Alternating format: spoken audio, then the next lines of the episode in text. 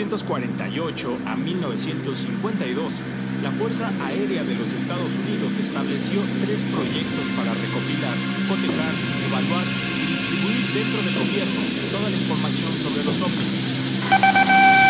Headline July 8, 1947. The Army Air Forces has announced that a flying disc has been found and is now in the possession of the Army. Army officers say the missile, found sometime last week, has been inspected at Roswell, New Mexico, and sent to Wright Field, Ohio, for further inspection. 19 de julio de 1952, sábado por la noche. A las 12 menos 20, los controladores aéreos de lo que ahora es el Aeropuerto Nacional Ronald Reagan de Washington divisaron siete objetos sin identificar en el radar. A 25 kilómetros al sudoeste de la capital, a toda velocidad.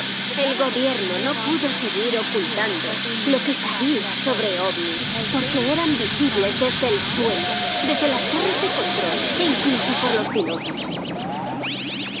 Sobrevolaban el Capitolio y sobrevolaban la Casa Blanca, ambos con espacio aéreo sumamente restringido. Мы захватили существ с другой планеты на секретной базе Каспутин-Я. Tierra llamando a Lunave. Tierra llamando a Lunave.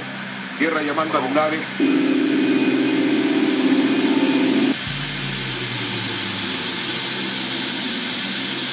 A ver, a ver, ¿qué tenemos? Nada, señor. A ver, permítame que lo busco. Otros. Ah, ¿qué es eso? ¿Qué distancia más o menos lo tenías ustedes? ¿Eh? Oye, usted, a ver, abusados, es como... Ahí van más. Van más, siguen más atrás. Son 10, 11 objetos.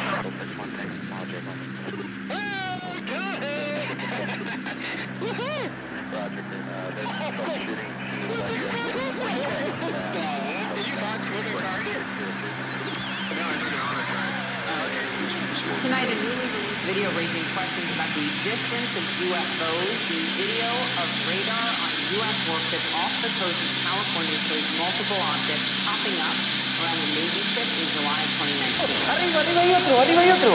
Arriba sí está el otro. De vuelta. Arriba de aquel está el otro.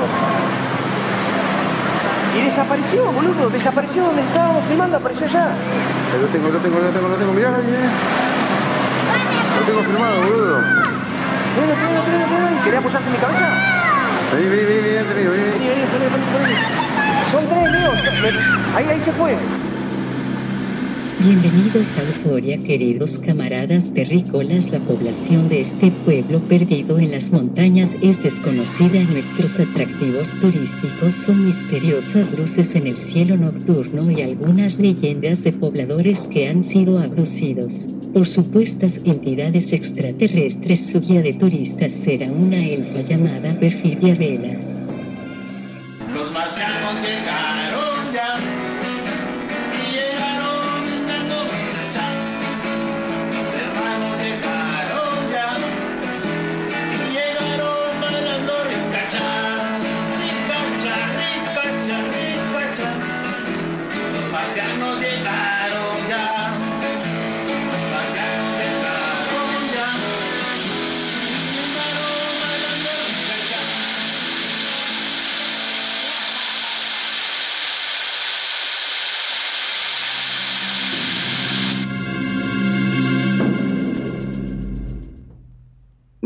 Buenísimas noches, público que nos escucha aquí en Radio Consentido. Bienvenidos, bienvenidas a esta emisión de Euforia, población desconocida, población por conocer, donde hablamos de fenómenos astronómicos, ovnis, WAPs, WAPs, este, UFOs, extraterrestres, marcianos, terrestres, intraterrestres y bueno, toda una gama de misterios relacionados a la existencia, posible existencia de vida más allá de nuestro planeta o dentro de nuestro planeta, no sabemos. Pero antes de, de continuar, quiero presentar al productor y director de este de esta estación y además co-equipero en este programa, Magnum Dacu. Buenas noches. Muy, pero muy buenas noches, mi estimadísima Perfi. Como siempre, un placer, un gusto estar en tu programa. Eh, es uno de los programas que disfruto muchísimo porque me encanta todo lo que tiene que ver con el fenómeno ovni. Viste, debe ser ese halo que se crea alrededor de algo que es prohibido. Cuando a vos te prohíben algo, más ganas tenés de saber de qué se trata. Claro, sí, sí, da morbo, da morbo, ¿no? Es un programa que, tiene ese contenido morbosón, ese contenido sobre, sobre lo prohibido, lo, lo que lo que no, no está en los medios, ¿no? Aunque sí está en los medios, pero no a tal profundidad. Y es lo que intentamos aquí en Euforia, investigar un poquillo más sobre algunos temas. Hoy, hoy el tema es muy bueno, porque la historia es muy buena. Es una historia muy, muy buena. Eh, ¿Habías escuchado alguna vez del pueblo de Obón? Eh, no, es más, yo eh, en un momento dispuso, ¿drogón? Los drogones, digo, ¿qué son? no. no, no, no. No, no, no, los dogones, los dogones. Si no, drogón no. Bueno, es que en algunos momentos pareciera que, que sí hay unos elementos ahí como que alguien se pasó de, del uso de sustancias, pero bueno, vamos a, aprovechar para saludar a nuestro queridísimo Tony Focaccia, que está aquí muy presente en la estación como en cada emisión de Radio Consentido. Insisto, le vamos a poner ahí ya un sleeping bag a Tony para que duerma y haga haga este haga camping porque lo tenemos aquí todos los días y, siempre es un gusto contar con su presencia. Muchos, muchos, muchos saludos y abrazos, querido amigo Tony. Y pues vamos a darle que es mole de mole de, de dogón para, para ir saliendo de dudas. Esta es una historia y quizás no suene mucho a ovnis hoy, no suene mucho a naves espaciales. Vamos a ponerlos muy antropológicos muy, eh, vamos a hacer etnografía y vamos a hacer un poco de antropología, pero sí tiene que ver, al final sí va a tener que ver. Pues vamos a empezar. Hay una, una estrella, la estrella más brillante del firmamento después de la luna, es la estrella de Sirio. Eh, esta, esta, estrella ha sido registrada por un montón de, de sociedades y de culturas y ha sido pues glorificada al, al, nivel de, deidad o más bien registro eh, astronómico para guía desde los egipcios que la conocían como Sopdet, Sotis o Setis, fíjate cómo suena ya más a egipcio ahí, eh, ya habían registros astronómicos de Sirio y era, era simbolizada por un perro, la estrella del perro. Eh, y esto da origen al nombre de la constelación donde se encuentra contenido sirio, en la, origen, en la, en la, constelación del Can Mayor. En el imperio medio, egipcio eh, se basaba, se basaba el calendario a través del orto helíaco de Sirio, es decir, en lugar de guiarse por el sol, se guiaban por los movimientos de Sirio y empezaba el año con el primer día que se hace visible eh, por el occidente en la madrugada. Es decir, que esto marcaba el inicio del año, del año egipcio, para que veamos qué tan importante era Sirio para ellos. ¿no? O sea, si era muy notorio y entonces les servía de referencia para medir el tiempo. Decir que, eh, perdón, a simple vista vos lo podés apreciar, a Sirio. Sí, a Sirio lo puedes apreciar a simple vista en una noche, en una noche eh, clara, sí puedes apreciar a Sirio y se ve muy claramente. De hecho, es, te digo, el tercer objeto más luminoso en el firmamento después de el Sol y la Luna. De ese tamaño es, imagínate, y de esa magnitud. Es, al ratillo damos datos técnicos de Sirio para que les gusta la cosa astronómica, damos datos sobre Sirio. Pero bueno, mm, amén de algunos detalles con el calendario egipcio, pues bueno, Sirio era una estrella muy importante y alcanzó pues, pues a, quedar registrada como parte de eh, la cosmogonía egipcia. Había otro, otro, otros pueblos, por ejemplo los, chipchas en la actual Colombia, eh, cuando viene la salida de Sirio, anuncia pues, el inicio de la temporada de lluvia. Entonces sí hay una, hay una hay una suerte de, utilización de Sirio como un medidor calendárico. Pero el artículo que nos interesa, bueno, el tema que nos interesa a nosotros son un grupo étnico de Mali, el actual Mali, este país africano del norte de África, bueno, sí, casi el norte de África, eh, que también tienen la historia, sus mitos y sus ritos muy relacionados o estrechamente relacionados con Sirio. Y es, al menos a mí me parece apasionante tanto al grado que lo traigo aquí. Daré una anécdota personal. Cuando tenía como 10, sí, perdón, que serán 10 y 9, 20 años, eh, dentro de mis dinámicas para conquistar y mantener a las parejas, tenía yo una novia. Eh, no, debe haber sido un poquito más, como a los 23. Eh, me daba por escribir y a una novia le escribí una novela que se llamaba La noche no tiene nombre, porque a esta chica le gustaban mucho los temas de ovnis. Creo que ahí mm, fue un segundo, una segunda mirada hacia, los, hacia, el tema ufológico. Ya la traía yo desde más pequeña, con la lectura de la revista Duda, y que todo el tema de ciencia ficción me apasionaba. Entonces, en esta, en esta novela, que ahí tengo que me regresó años después, por cierto, y que algún día, pues, igual quisiera yo transcribir, porque a la, a la sazón de los años que la he leído, pues no, no escribía yo tan mal. No sé qué me está echando autobombo. Pero eh, sí me puse a hacer una investigación sobre los dogones. Y me resuena porque pues es un tema que ya conocía de tiempo atrás y que me obligó a ir en tiempos del pre-internet a ir a la biblioteca, trasladarme unos kilómetros a la biblioteca para investigar sobre los dogones y sus mitos. Entonces estos mitos quedaban contenidos dentro de la narrativa de esta novela y eran parte de lo que el protagonista eh, descubría y, y, porque había una serie de avistamientos en X ciudad, etcétera, y todo estaba relacionado con los dogones. Entonces, pues bueno, es un tema que vuelve a aparecer en mi vida que ya le traía ganas yo desde tiempo atrás, porque se me hace un, un, un, un asunto apasionante y van a ver por qué es apasionante. Mi primer contacto con los dogones fue a través de la serie, de la serie esta mítica y poderosísima de Cosmos con Carl Sagan, donde le dedica más de medio capítulo a, este, a esta situación, aunque terminan dando una explicación pues, muy, muy cientificista que ya veremos más adelante.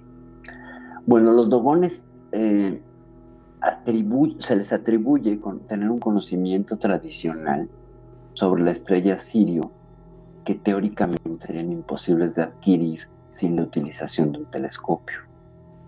¿Ok?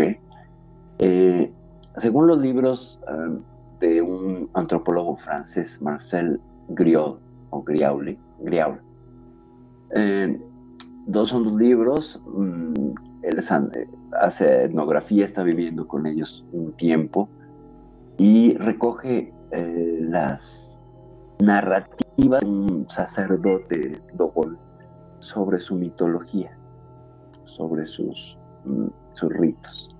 Entonces, eh, le, le, revela una serie de, de, de conocimientos y le lleva a ver una serie de, registros históricos que después son datados algunos en 400 años de antigüedad. Sobre todo hay uno muy interesante que es un diagrama que pareciera ser un diagrama astronómico de la estrella sí. Perdón, eh, los Dogones entonces, que era una tribu que habitaba nuestro son, planeta. Son, son ah, ¿Actualmente existen? Sí, hay cerca de 400.000 personas en el pueblo Dogón. Ah. cerca de mil personas. Así es. Ellos viven en, en, en, es que es impresionante cómo viven. No es que sea un pueblo que viva en una, en una meseta o en una zona plana, viven en la en casas que escarban en un acantilado. ¿Ok? Eh, hay teorías que dicen que lo hicieron porque se estaban alejando de la, de la fortísima islamización que se daba en el norte de África eh, que eso les obligó a refugiarse en, en el precipicio de Bandiagra, Biandagara, que de hecho es patrimonio, patrimonio este, universal de la humanidad, declarado por la UNESCO. Y bueno, fíjate cómo describían algunos autores que han ido a visitarlos este, eh, la, la, forma en la que vivían los dogones. ¿no? Dice que cuando llegas a ver a las poblaciones que están en Bandiagra, desde el borde del precipicio se divisaba un paisaje semejante al decorado irregular, a la par que un espléndido eh, trazo arquitectónico erigido como por gigantes, que perfectamente hubiera soñado cualquier este, capítulo del, del gabinete del doctor Caligari, las pinturas de Picasso o las murallas de Carcassonne. Y no lo hubieran, y hubieran juntado todo eso en el lugar más secreto en las montañas del otro lado de la luna. Así se ve.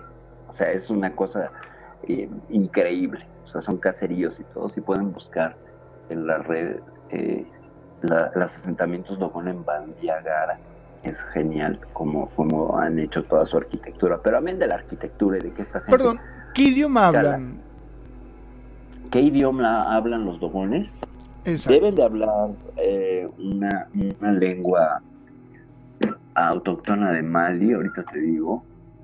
Eh. Tienen por eh, por um, hablan una mezcla de a ver, espera, quiero, ya quiero quiero Hablan una mezcla de, un lenguaje que se, data como, bueno, se puede mencionar que es Mopeti, ¿ok? Pero ha sido influenciado por el francés y, eh, y tienen lo que es las propias lenguas dogonas. Y las lenguas dogonas son en una familia de unas 20 lenguas emparentadas entre diversos pueblos que son diferentes pueblos en este en este cantilado y pues lo podemos ubicar como un dialecto del Níger Congo ¿okay? uno de tantos dialectos que hay en el Níger Congo y pues es un, es un árbol filogenético de difícil estudio en cuanto a la, a la, al origen de, de, su de su lengua es una mezcla muy propia por ejemplo, tienen el Dogon occidental, el Mombo, el Ampari, el Bonogue. Los dogones de orientales hablan Dogon centro-oriental. Hablan una cosa que se llama Tomoxo, Tonoxo y yo no so, y yo no sé más. Y por ahí. Y o más, sea que ¿no? eh, hasta inclusive entre ellos tienen distintos eh, idiomas. Así es, así es. Tienen diferentes idiomas. Pues mira, los, los los ubican en cuatro familias, eh, que sería la nororiental, norcentral, meseta central eh, y la Mombo Tobocán. ¿Ok? Eh, y hay, un, hay por ahí otra sublengua que es el protodogón. Y este es el que nos interesa porque en lenguas protodogonas son las que tienen la, la tradición oral que se transmite a través de una ceremonia en honor de Sirio, que es cada 60 años, donde el conocimiento del sistema sirio por parte de los dogones es asombroso, porque no hay una eh, explicación. Bueno, entonces este, este hombre, Griaul, y también acompañado de Germain Dieterle, en las décadas de los 30 y los 40, empiezan a hacer etnografía eh, con los dogones. Porque pues hay que recordar que Francia en ese entonces pues, era potencia en el norte de África previo a la Segunda Guerra Mundial. Y pues muchos estudios eh, tenían financiamiento por parte de la Sorbona y bla, bla, bla. Entonces estos dos tipos se encargan de asentar, no solo ir, sino asentarse ¿no? en, la, en, en, la, en las poblaciones dogonas. Y conoce a un, anciano venerable que ya estaba ciego, pero era sacerdote, que se llama Ogtemeli y este hombre Ogotemeli le cuenta a Griao pues una serie de cosas sobre sus ritos.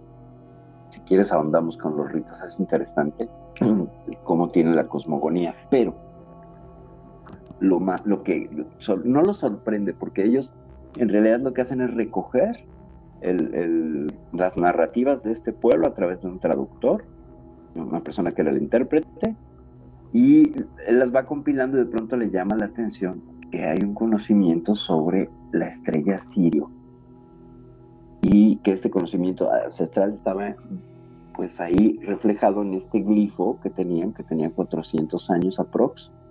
Esa datación se hace años después de estos estudios, en aras de corroborar las historias de los Dogon.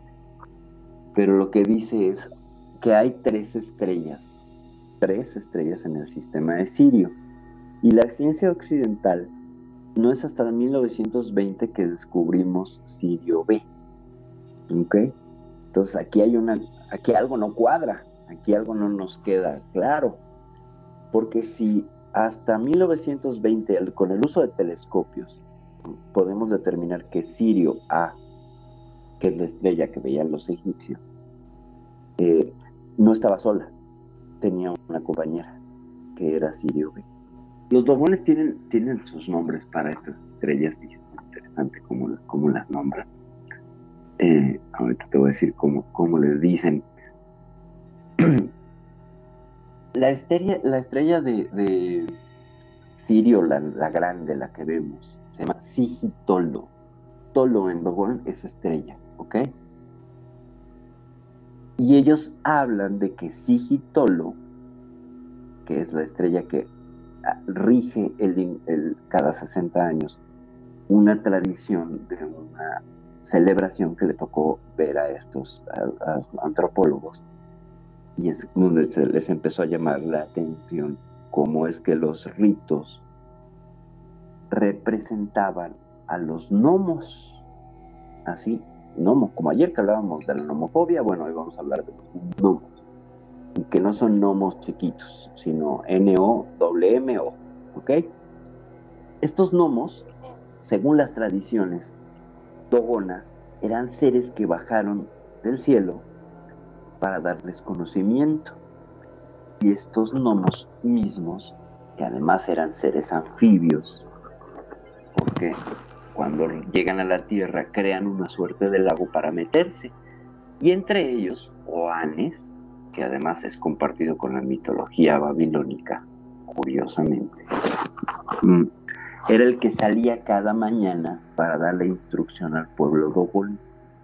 Hay que recordar que el pueblo Dogol y que está este acantilado se ubica muy cerca del río Níger.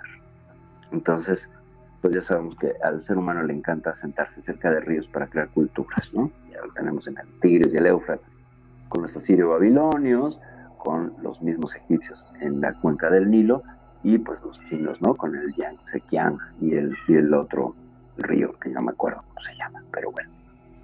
Eh, eh, Tigris y Éufrates para los, para los babilonios. Entonces, a las, a las orillas de este río, que bueno, ellos en sus mitos dicen que los, los lo creó Juanes, salía este hombre a darles instrucción este hombre pescado, ¿eh? porque además tenía, era como una sirena, pues, que salía y les daba instrucciones y les enseñaba sobre la vida, sobre la religión, sobre la filosofía, sobre el respeto, sobre el llevarse bien.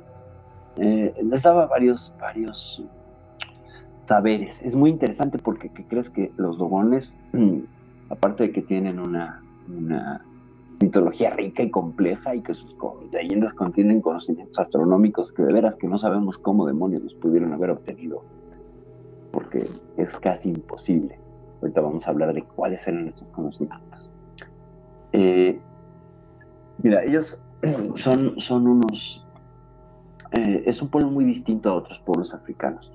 Aparte de que viven en estos lugares como prohibidos, ¿no? Como en la montaña y escarbado en la, en la montaña se cree que llegaron a, Mali hace unos 700, 800 años y empezaron a construir las casas para protegerse de los ataques de tribus ¿no? que ya habitaban esa región y también posteriormente con la islamización que se dio, les sirvió.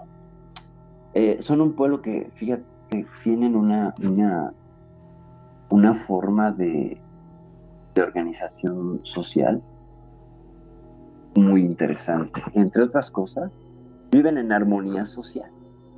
Y en sus aldeas no hay crímenes, no existe el concepto de crimen, ni de suicidio, ni de robo. La vida para ellos tiene un carácter sagrado. Así de modo que cualquier conflicto se soluciona de forma, pacífica y a través de la de la negociación y de la palabra. No empuñan armas para resolver sus conflictos. O sea, son guerreros, sí, pero para protegerse de otros pueblos. Pero entre ellos no hay conflictos, no hay asesinatos, no hay violencia. Es un pueblo que tiene una idea muy igualitaria de la mujer, porque en sus ritos fundacionales hay, en cada, en cada casa dogón, hay una banca, tú tienes una banca que son tus ocho ancestros. Y es una banca tallada en madera que tiene ocho personas, cuatro hombres de un lado y cuatro mujeres del otro, que representa el equilibrio total. De hecho, el arte dogón es muy interesante porque casi todas sus figuras de culto, eh, las que tienes en casa, porque ahorita vamos a ver cómo es que es compleja la, la mitología dogón, pero todos tienen en casa una, una, diosa de fertilidad, que en realidad no es una diosa, es una figura andrógina. Tiene pechos y tiene pene. Y para obtener eh, fertilidad se supone que le haces un rito en el cual incluye un tallado con las manos, o sea, un frotado con las manos de esta figura.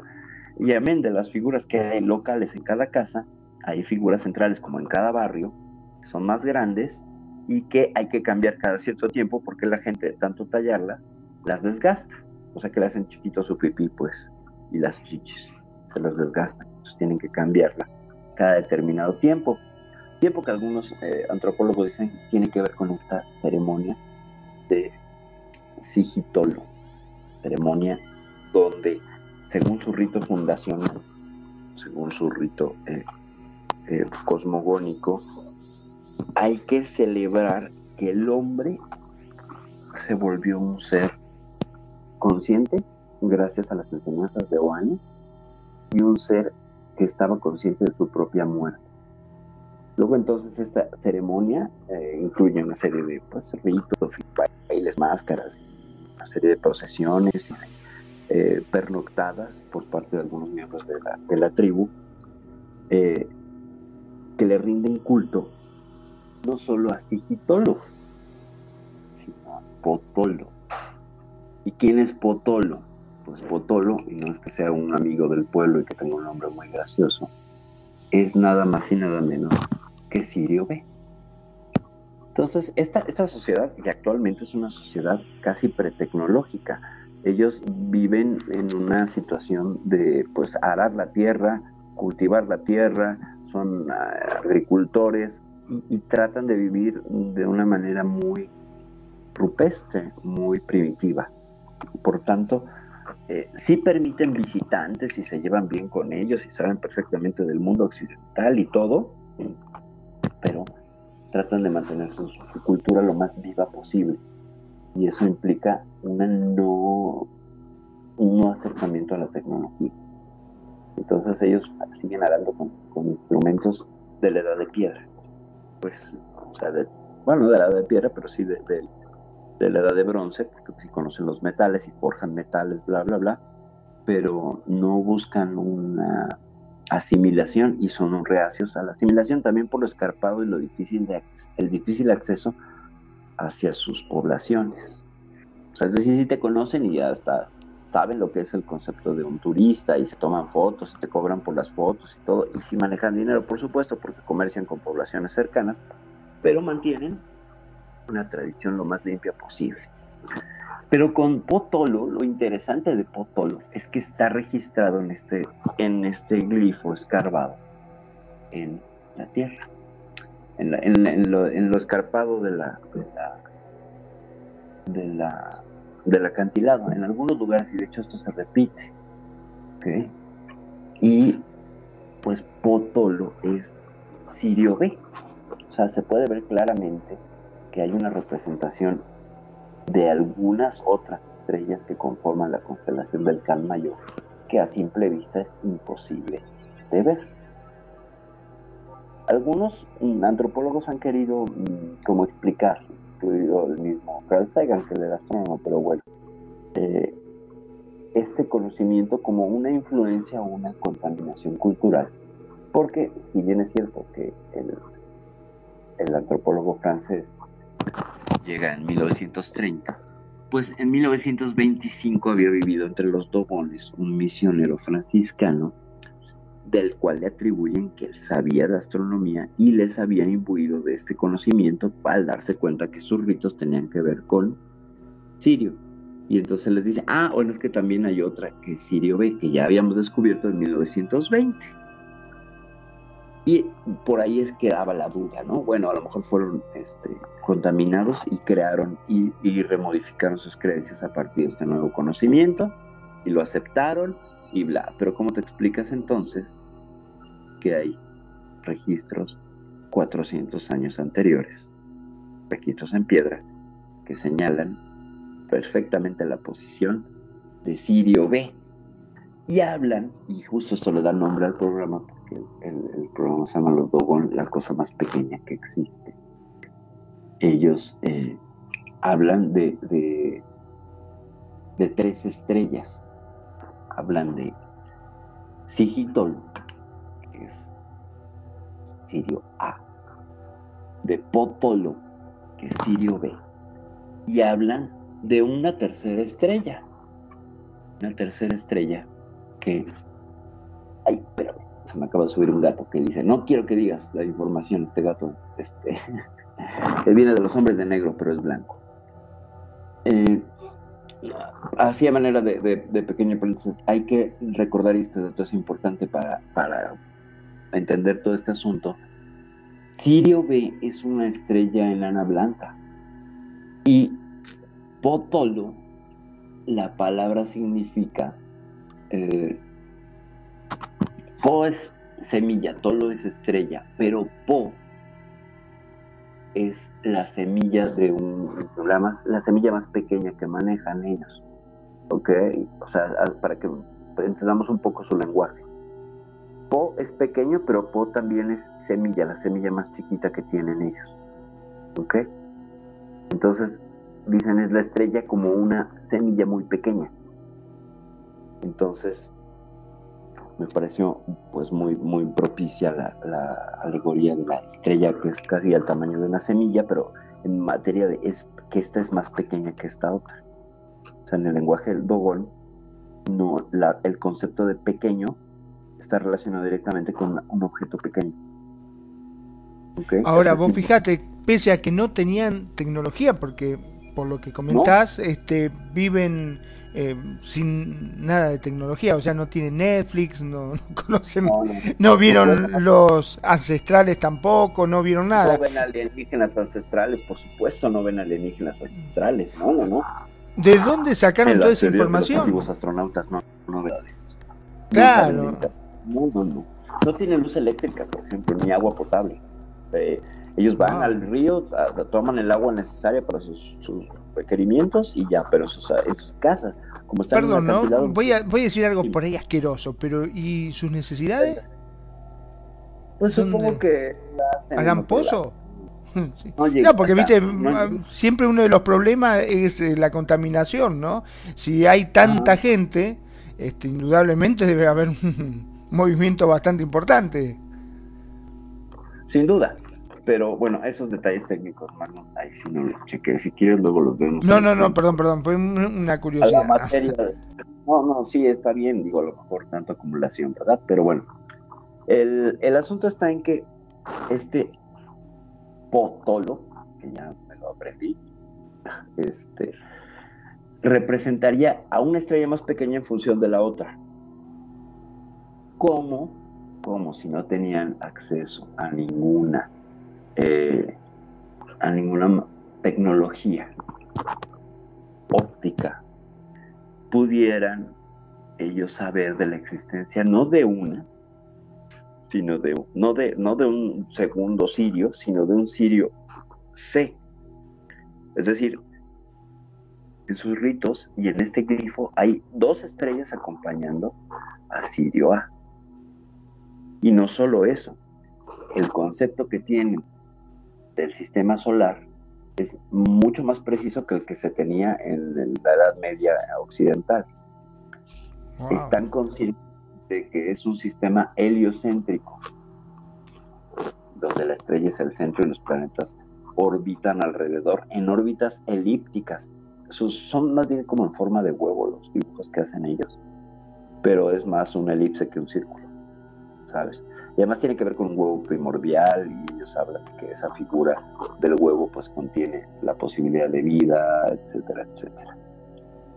Sabían de la existencia de Júpiter, que no es fácil de ver a simple vista. Así se puede en una noche muy, muy, muy, muy clara si ves a Júpiter, pero ¿cómo sabían que tenía satélites?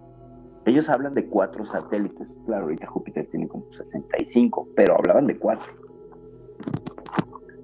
Hablaban de los anillos de Saturno. O sea, en sus glifos están contenidos los anillos de Saturno que son imposibles de ver a simple vista. Y me parece que también que Saturno es complicado de ver a simple vista. Sí se ve, pero eh, no le ves los anillos. Eso se logró gracias a, a instrumentos ópticos. Por eso Entonces, no tenían nada de tecnología, no tenían telescopios, no, o sea, eh, es imposible, imposible. ¿De dónde sacaron toda esa información? Eh, eh, y a eso agregarle que están totalmente aislados, ¿no? Claro. Además, hablaban de que tanto Sigitolo como Potolo eran muy pesadas. Las describían como grandes y pesadas. Una grande, la otra chica, pero pesadas, igual de pesadas. ¿Ok? Y dicen que M ya, que sería Sirio C, eh, es, es, muy interesante porque es la estrella femenina. M ya, te fijas, ya no es Tolo, es ya, que eso es para decir estrella en femenino en el idioma Dogon. Eh, es una ellos hablan de que es otra estrella que además tiene su propio satélite y algunos creen que es un exoplaneta. Eh, M ya no ha sido identificada por los astrónomos, o bien Sirio C no ha sido identificada por los astrónomos. Sin embargo, tanto interés causó esto que eh, se abocaron varios institutos eh, astronómicos a buscar a Sirio C a la fecha no lo hemos encontrado, no hay un Sirio C, pero lo que hay es una muy extraña anomalía eh, gravitacional que indica que ahí hay algo. No podemos decir hasta ahorita que sea una estrella, pero hay un algo que perturba y que muy probablemente sea otro objeto estelar en ese sistema, porque las órbitas son perturbadas de igual manera en su tránsito. Entonces ahí hay otro, ahí hay otro objeto. ¿Cómo sabían que había un tercer objeto? ¿Me explico? Entonces, o la hipótesis... una cosa de loco, porque convengamos que no, no... Recién ahora se está estudiando, pero esto que se está estudiando es base a los dichos de ellos. ¿De dónde lo sacaron? Claro, claro. Mira, hay una... Dieterlen, el, el asistente de, de, este francés, eh, recoge una, una estatua que viene con grabados y tiene el grabado del glifo y es datada en 460 años de, antigüedad por la madera y todo. Está datada en 460 años de antigüedad. Entonces, eh, si la teoría de la influencia de la intoxicación cultural por parte de este misionero, que estuvo en 1925 con los Dogon, y que dijo, bueno, Sirio A y Sirio B, órale, pero porque ellos tenían registro de una tercera estrella o de un tercer cuerpo estelar, no es confirmado por la ciencia hasta 1995. Fecha, el último estudio que es del 2016, sigue indicando que hay presencia de un objeto que altera de forma gravitacional el sistema de Sirio A y Sirio B. Es decir, que M ya, eh, al ser, además fíjate cómo se, se, diferencia, porque no es una estrella macho como las otras, pues, por decirlo así, es, tiene sus características propias. ¿Cómo lo sabía? O sea, aquí, aquí queda muy claro que sí había un conocimiento que no podía ser obtenido a simple vista y que hace a los Dogon, pues, poseedores de unos saberes que van más allá de pues la mera especulación de contaminación eh, eh, cultural, la cual se cae dos veces, ¿no? Se cae dos veces, ¿por qué? Porque está la estatua que data de 400 años antes de que hubiera contacto con civilización occidental en conocimiento de la existencia de Sirio B. Ahí también sus asegúnes, porque un misionero no forzosamente tenía que ser un astrónomo. Y estamos de acuerdo que la gente de a pie que, no tiene por qué saber de un Sirio B. O sea, a lo mejor a todos nos suena Sirio, pero ya Sirio B ya es cosa de nerds y de geeks que se meten en esta cuestión de la astronomía. O sea, es un saber más específico. Entonces, aunque la cultura en general o la astronomía oficial conociera de la existencia de Sirio B, pues tampoco es que fuera el bestseller y que todo el mundo en Europa supiera de Sirio B. O sea, no lo. Entonces, la hipótesis de la contaminación cultural tiene sus fisuras. Es, plausible, claro, por supuesto. Eh, el mismo Carl Sagan sos- sostiene que, que este misionero jesuita pues pudo haberles, eh, haberles influenciado, pero no tenía manera de influenciarles en el tercer conocimiento, ¿no? En el conocimiento de lo que es Emilia, la, la estrella femenina. Entonces, fíjate cómo los toda la cosmogonía de este, de este pueblo a lo que apunta, y no solo este, es, este asunto, es vinieron los gnomos, es decir, bajaron del cielo y nos compartieron estos saberes. O sea, esto que sabemos de Sirio es porque venían de allá. O sea, nosotros le rendíamos culto a este lugar de donde vinieron estos seres a enseñarnos, a darnos su conocimiento. Entonces es, es, es muy significativo como ellos narran una estructura social que permanece, como narran una cuestión donde desaparece un tanto el ego social que compite, etcétera, y donde eh, hay una serie de conocimientos astronómicos que no había manera por ningún lado de que lo supieran. Otra puerta que se abre es, ok, entonces había otra civilización humana terrestre más avanzada que llegó al desarrollo de instrumentos ópticos y desapareció por X situación y que fue transmitiendo este conocimiento a través de las generaciones y llegó hasta los Dogón, lo cual también es fantástico. Pensar en esa posibilidad es fantástico. O sea, no solo es, bueno, pero hablamos de una ciudad tan avanzada, una cultura tan avanzada, que ahí podemos empezar a especular, pues tanto con la, la existencia de Lemuria, de Hiperboria, de la misma, de la misma este, Atlántida. Y dice Tony por acá, eh, entonces amiga, o alguien trajo la información o tenían instrumentos, ¿sí? O tenían TV y vieron History Channel, claro, sí, o les dieron una suscripción a Netflix, como decía hace rato el, nuestro queridísimo, nuestro queridísimo Magno, ¿no? ¿Cómo ves, Magno? En verdad es asombroso todo esto, este, me deja, pero pensando muchísimo, son cosas que te deja dando vuelta a la cabeza. Ahora, me llama la atención de que ellos no han develado nada, ¿no? no más allá de que es algo que vienen pasando de generación en generación, este, no Así es. dice cómo se obtuvieron, si es que van a volver, Eh, o si es que continúan presentes, o sea, capaz que todavía le siguen dando eh, de alguna forma información. Probablemente. Vamos a ahondar en los gnomos. Vamos a ahondar en los gnomos. Para ellos es una, es una leyenda y los describen como seres de un aspecto horrible, que llegaron en un barco de fuego y que, aparte de que traía fuego y truenos y el gato está haciendo los efectos de ser un gnomo y anunciar su llegada a la Tierra, eh, eran más parecidos a peces que humanos y tenían que forzosamente vivir en un medio líquido una parte del día. Eh, ellos describían los, los gnomos como salvadores y guardianes espirituales. Eh, fíjate, hay un dato interesantísimo. El gnomo dividió su cuerpo entre los hombres para alimentarlos. Por eso también se dice que como el universo había bebido de su cuerpo, el gnomo también hizo beber a los hombres. Él dio todos sus principios de vida a los seres humanos. O sea, esto se puede entender como una hibridación o una suerte de transmisión de conocimiento por osmosis, yo no sé, pero es muy interesante cómo utilizó su cuerpo para alimentarlo. Si utilizamos, si hacemos una lectura esotérica de esto, así muy críptica, compartió su conocimiento sobre sí mismo con ellos, no tanto en un intento de hibridación, sino, sino en una cuestión de compartir información desde lo más profundo, ¿no? Y les da de beber el paréntesis conocimiento, ¿no?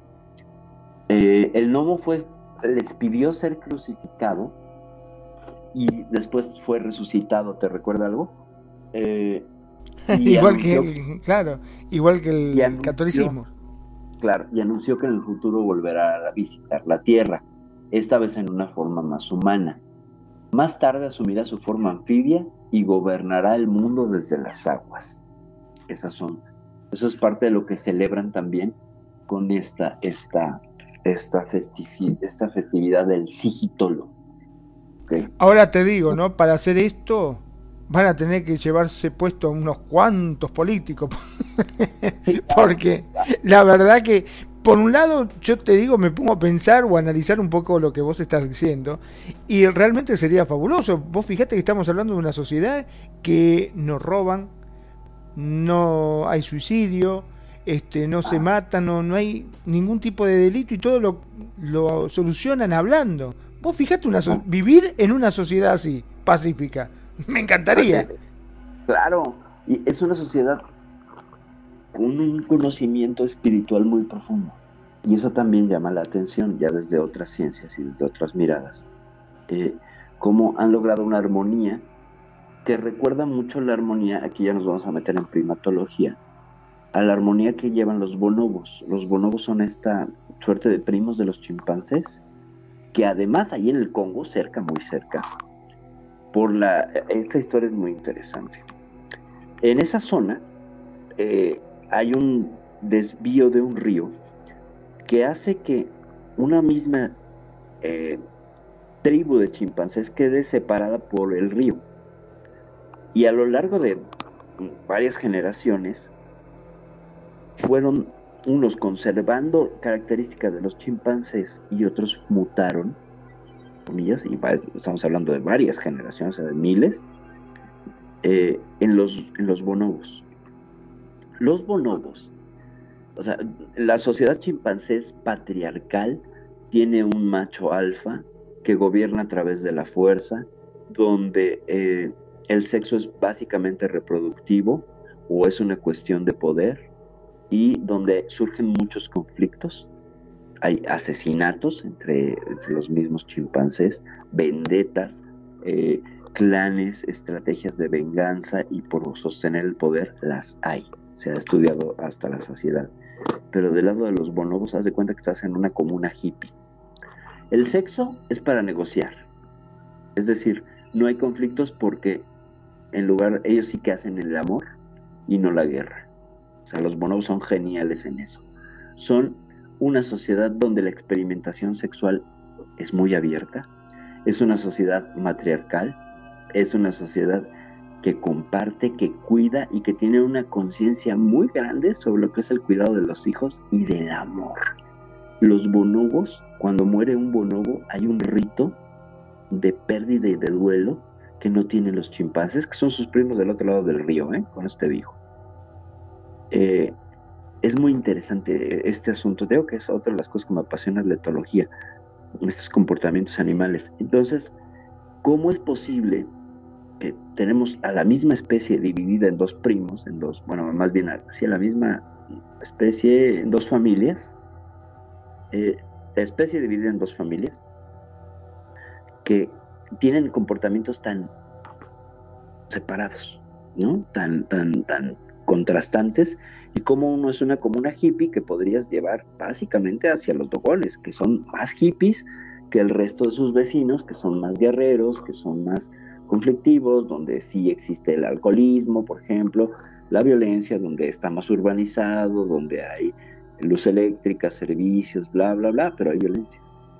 Como una consecuencia civilizatoria, no lo sé, pero el Estado como armonioso en el que viven los dogones, por lo mismo de lo inaccesible de sus poblaciones, lo cual haría incluso al mismo gobierno de Mali gastar muchísimo dinero en tratar de electrificar, por ejemplo, esta, estos asentamientos humanos, ha permitido, ha hecho la suerte de barrera que ha conservado en el tiempo pues algunas tradiciones y cosas que son muy, pero muy eh, satisfactorias a nivel social y que además te remiten que son enseñanzas de sus antepasados gnomos que bajaron del cielo. Entonces, eh, hay, una coincidencia entre los gnomos porque se supone que han visto en otras culturas criaturas similares. Por ejemplo, eh, en Babilonia estaba Oanes, del cual tiene el mismo nombre, curiosamente, que el Oanes de acá. Eh, Ea en Acadia, Enki en Sumer y la diosa Isis de Egipto comparten eh, características pisiformes. Entonces, eh, la cosmogonía Dogon tiene por dios máximo a Amá, así A-M-M-A acento, Amá, y es una deidad ciertamente hermafrodita que les ha enseñado que la suma de lo masculino y lo femenino crea seres mucho más completos. O sea, tienen unos conceptazos estos muchachos. Eh, pero lo que nos, no solamente es cuestiones socioculturales y so- sociodinámicas nos interesan, sino las creencias, ¿no? Y estas creencias que están, eh, pues, plagadas de conocimientos astronómicos imposibles de saber para un pueblo en esas características de, de, atraso, por ponerlo en un contexto de tecnología contra, contra pues no tecnología, una renuncia a la tecnología por parte de ellos y que un abrazar una religión, una espiritualidad que los hace pues mantener este tipo de, de tradiciones vivas. Ahora, según tu grado de conocimiento en la en la, en la religión Dogon, pues vas sabiendo más. Y de pronto la máscara que cuando te asignan de niño tiene un significado, conforme tienes más saberes, tú le cambias ese significado a esa máscara. De manera que la máscara va a crecer contigo y se va a ir llenando de signos, de pues cosas, de parafernalia, de plumas, etcétera, que van a significar un mayor conocimiento y una complejización o una eh, problematización del personaje que representa, ¿sabes? Y van estudiando estos personajes y los van llevando porque en algún momento de su vida estarán en la ceremonia del sigitolo. Se supone que te toca una vez en la vida estar en tu sigitolo, esta ceremonia donde le rinden, le rinden culto a las tres estrellas. Y además que ellos sabían que era, era blanca, porque además así está descrita. Y sí, la ciencia confirmó que es una enana blanca y además súper densa. ¿Cómo sabían que era densa? ¿Cómo podían siquiera imaginar la densidad de una estrella? Si eso no llegó hasta principios del siglo XX con toda la teoría cuántica y la cuestión de desde que empezamos a medir el peso de los átomos con Niels Bohr y todos ellos, pues no teníamos la idea de que el peso de las estrellas, el peso en materia de, de densidad. Y ellos ya sabían que, por ejemplo, Potolo era muy pesada. Y sí, resultó ser una enana blanca. O sea, es decir, eh, Sigitolo ya cumplió su ciclo y es una estrella cadáver. Eh, como ya lo hemos explicado aquí anteriormente en el ciclo de vida de las estrellas, pues bueno, una de las etapas de una estrella en los finales de su existencia es volverse supernova y después convertirse en una enana blanca o en un agujero negro, pero bueno, esta se quedó en enana blanca. Y pues los, los, los, los queridísimos dogones eh, tenían conocimiento de esto. Ahora la pregunta del melión. Si supuestamente hay este, indicios que pueden indicar de que para ese lado puede llegar a existir vida, ¿por qué este, estamos mandando nave a Marte y no naves para ese lado? Bueno, pues es que es muy fácil, la respuesta es fácil. La pones muy en dos prims, dice que así cetónica en dos prims. Eh, ¿Por qué no mandamos? a- Porque está 8 punto coma, ahí te digo cuánto está, 8,7, 8,3, 8, 8,3 años luz de la Tierra. Si Próxima Centauri está a 4 años luz, que es la más cercana, y viajando a, ya sabemos, esta, esta unidad de velocidad astronómica que es 11,7 eh, kilómetros por segundo, pues en un cálculo así muy burdo, son 50 mil años de aquí a la más cercana, de ida, ¿eh? Pues a 8 años serían 100 mil años. O sea, es una estrella que está a 100 mil años de nosotros. ida. ¿no? O sea, la luz que vemos salió de Sirio A y Sirio B hace 100 mil años. Me imagino que, claro, no, no, es imposible. Es Sí, imposible. no hay sí, manera, ¿no? O sea, solo No usando manera. radiotelescopios. Pero lo que se ha hecho, pues sigue usando radiotelescopios, rayos X, rayos gamma, ultravioleta, observaciones con, con luz ultravioleta. Eh, lo que se determina es que probablemente esa alteración sea o un planeta o sí una estrella. Puede ser, y se ha especulado que es una enana roja, o bien una enana café, la cual es extrañísima, pero son estas estrellas tan frías, tan frías, que, que tú las ves y, en, el, en el espectro de la luz, entre más azul, más caliente. O sea, imagínate lo caliente que está Sirio que es blanca. Entra dentro del espectro de Sirio B, dentro del espectro de la- del, del- de la- del calor más alto que hay. Las estrellas azules son súper calientes.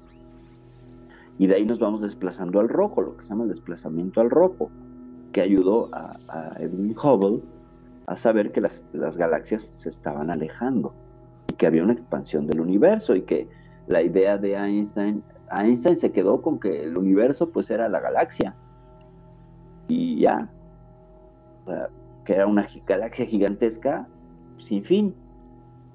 Eh, y debatía la idea de que, de que eh, hubiera eh, y debatía la idea de que el universo estuviera en movimiento, él, creía en un universo estático.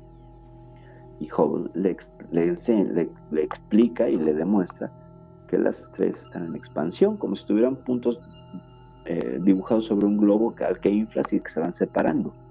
No es que ellas se separen, se separa el espacio que las contiene. Se infla, se hincha. La gran expansión en la que estamos, a una velocidad estúpidamente increíble. Pero bueno, eh, regresando, si se supone que Sirio C fuese una enana café, su temperatura podría estar del orden de los 25 grados, y no me estoy equivocando, Magnum, estoy diciendo 25 grados, a unos 120 grados. Es decir, que tú y yo podríamos caminar en la superficie de una, de una enana café, porque está a la temperatura del agua tibia. Y es una estrella, claro, evidentemente nos mataría toda la radiación, ¿no?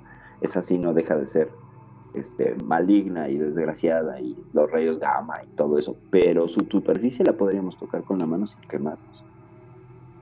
¿Habías pensado que hay estrellas frías? Pues, así de frías. No, la verdad que no. Mirá vos, qué increíble. Entonces, ¿puedes llegar a tener vida? Eh, no, fíjate que en una estrella de esas no, pero probablemente Sirio B, que parece que es una enana roja, sí hay posibilidad de que existieran eh, exoplanetas con una distancia apropiada para el llamado cinturón de ricitos de oro, donde ni está muy cerca de su planeta ni muy lejos y hay posibilidades. Hasta ahorita no hemos descubierto ningún exoplaneta por allá, pero tampoco es que eh, se centren todos los esfuerzos en, en buscar exoplanetas.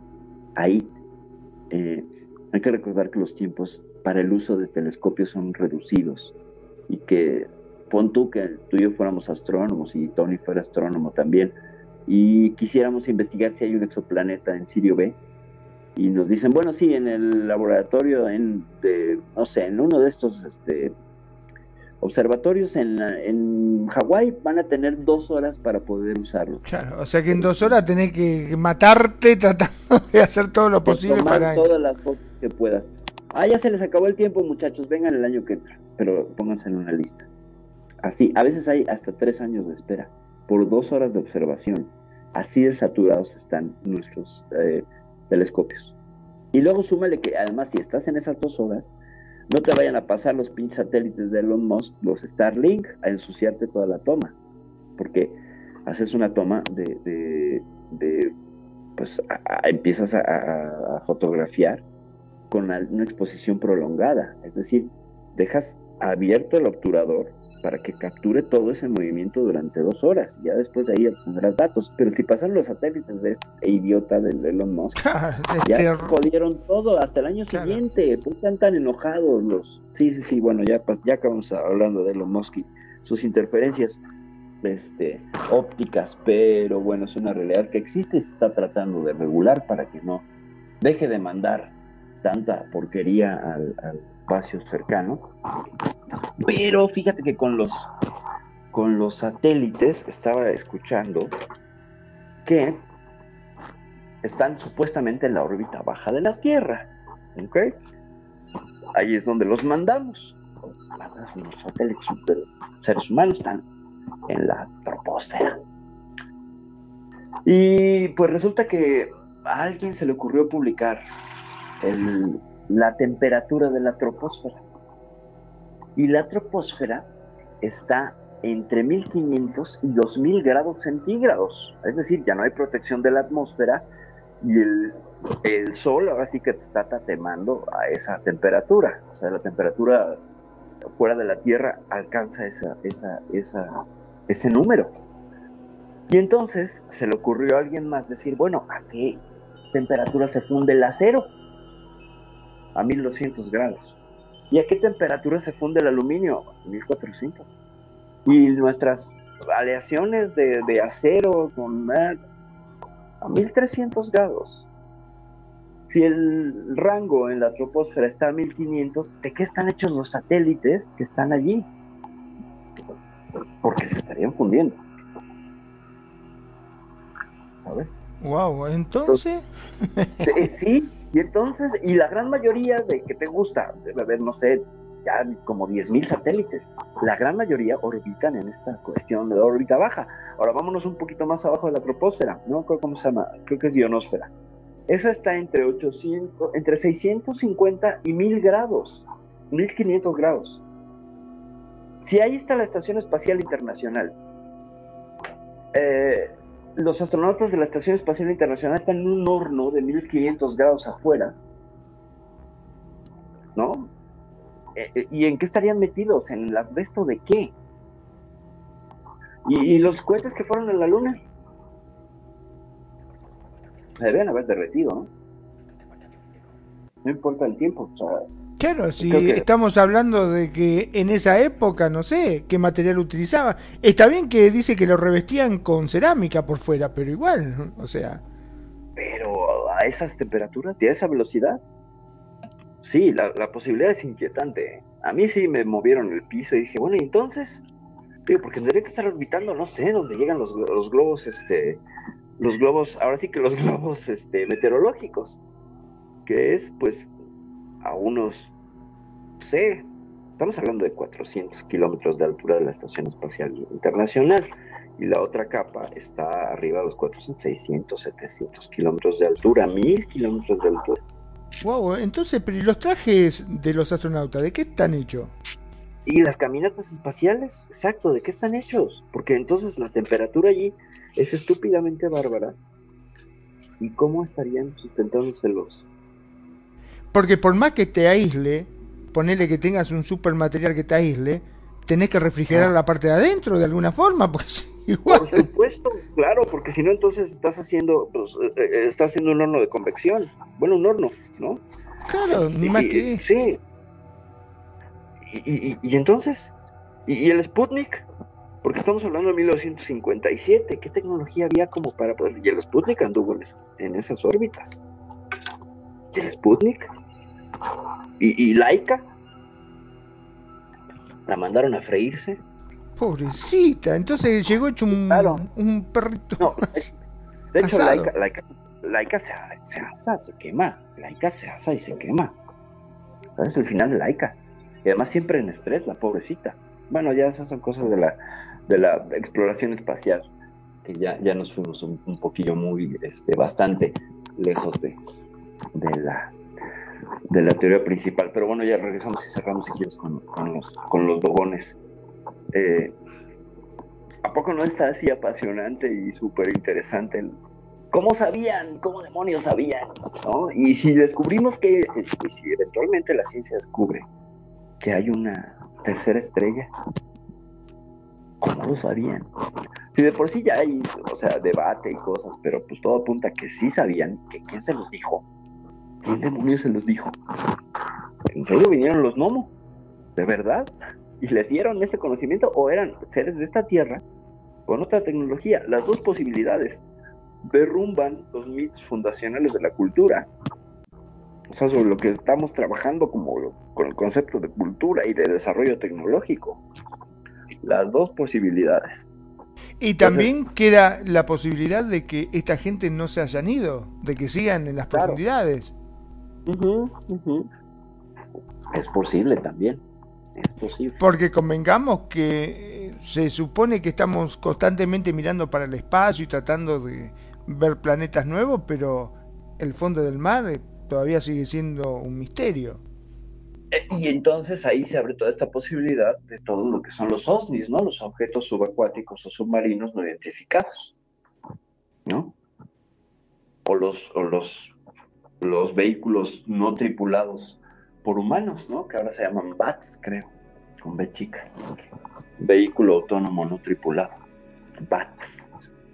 Esa es otra, ya no solo con WAPs y UAPs, ahora son BATS. El caso es que ya no quieren usar la palabra OVNI, van a estar bombardeando con esto. Pero yo ahí sí me voy a resistir, me gusta la palabra OVNI me gusta la palabra UFO. Soy retro, no me importa. A la fregada la NASA y, y el FBI y todas estas teorías y todas estas cosas. Aguante Mulder. Aguante Mulder, exacto. Aguante I want to believe. Sí, no, pues es que le quieren quitar eh, esta connotación de extraterrestre, pero ninguno de los dos eh, menciona, ni OVNI ni UFO menciona que sean de origen extraterrestre, son perfectamente claras como objeto volador no identificado. Punto. Y en inglés es lo mismo.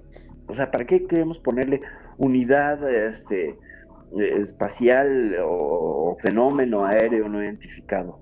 Objeto. Bueno, fenómeno, todavía. Serían. ¿Qué serían? Porque ya ni siquiera me sirve la O, ¿no?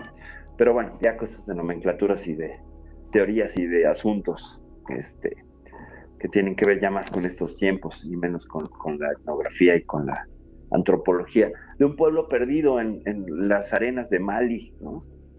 Que pues, se conservan muy puros en sus tradiciones y todo, y tienen estos registros, y tienen estas evidencias históricas y antropológicas sólidas, y pues, no debatibles, ¿no? O ya se hizo una tasación de carbono 14 y de, de estudio de los de las huellas que dejan el crecimiento de la, de la madera de esta mm, de esta escultura que tiene cerca de 460 años. O sea, un punto. Se adelanta casi 420, 410 años a la, al descubrimiento de Sirio B. Entonces, y, y- además, y esta cosa habla de un tercer. Ahora, eh, con respecto a esta gente que están viviendo tan de forma nómade, que se supone que han tratado, imagino, de, de civilizarlos de alguna forma, cuando se enferman, ¿van a hospitales o se arreglan entre ellos? Um, me imagino que utilizan conocimientos de.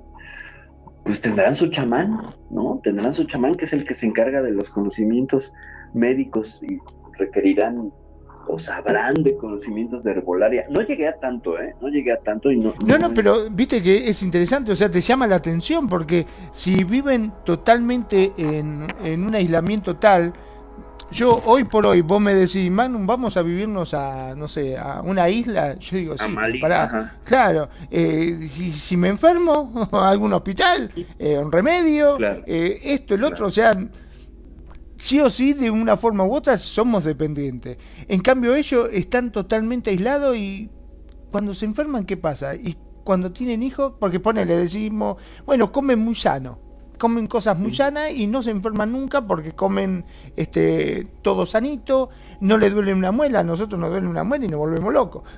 en cambio, ellos, no sé, este, tendrán dentista, ¿cómo, cómo se manejarán ese tipo de enfermedad? ¿Le habrá llegado el COVID? Supongo. No lo sé. No lo sé. Mira, creo que, que sucede esta suerte de. Ya metiéndonos en cuestiones de antropología y de etnografía. Esta suerte de. Mira, porque aislados no están. O sea, tú puedes llegar a un tour. Puedes comprar un tour a visitarlos. ¿Sabes? O sea, te llevan y te vas y te subes por las escaleras y fotografías y te, te digo que hasta te cobran tomarte fotos con ellos y te invitan a sus rituales y hay asentamientos cerca de donde están ellos de, investigadores y de porque no nada más es esta cuestión astronómica es un pueblo de muchísimo interés antropológico eh, supongo que tendrán contacto con poblaciones cercanas donde irán a hacer uso de estos servicios básicos, pero ellos conservan sus costumbres, ¿sabes? Pa- pasa mucho, por ejemplo, aquí, aquí en, en Chiapas, en México, ¿no? Con, con mucho de la población eh, que conserva sus ritos originales, pues llegan ellos en sus trajes nativos y visitan el hospital, hacen uso de sus servicios y se regresan a su comunidad. O sea, sí hay una suerte de, de, pues de sincretismo allí, de una utilización de, los servicios que le- les pueden convenir o no, pero ellos en sus poblaciones carecen de estas instalaciones. ¿No? O sea, no hay manera de construir un hospital en, el precipicio, ¿sabes? O sea, es- así, así son sus creo que veas, veas la- las, el precipicio de Ban- Bandiagara, Bandiagara.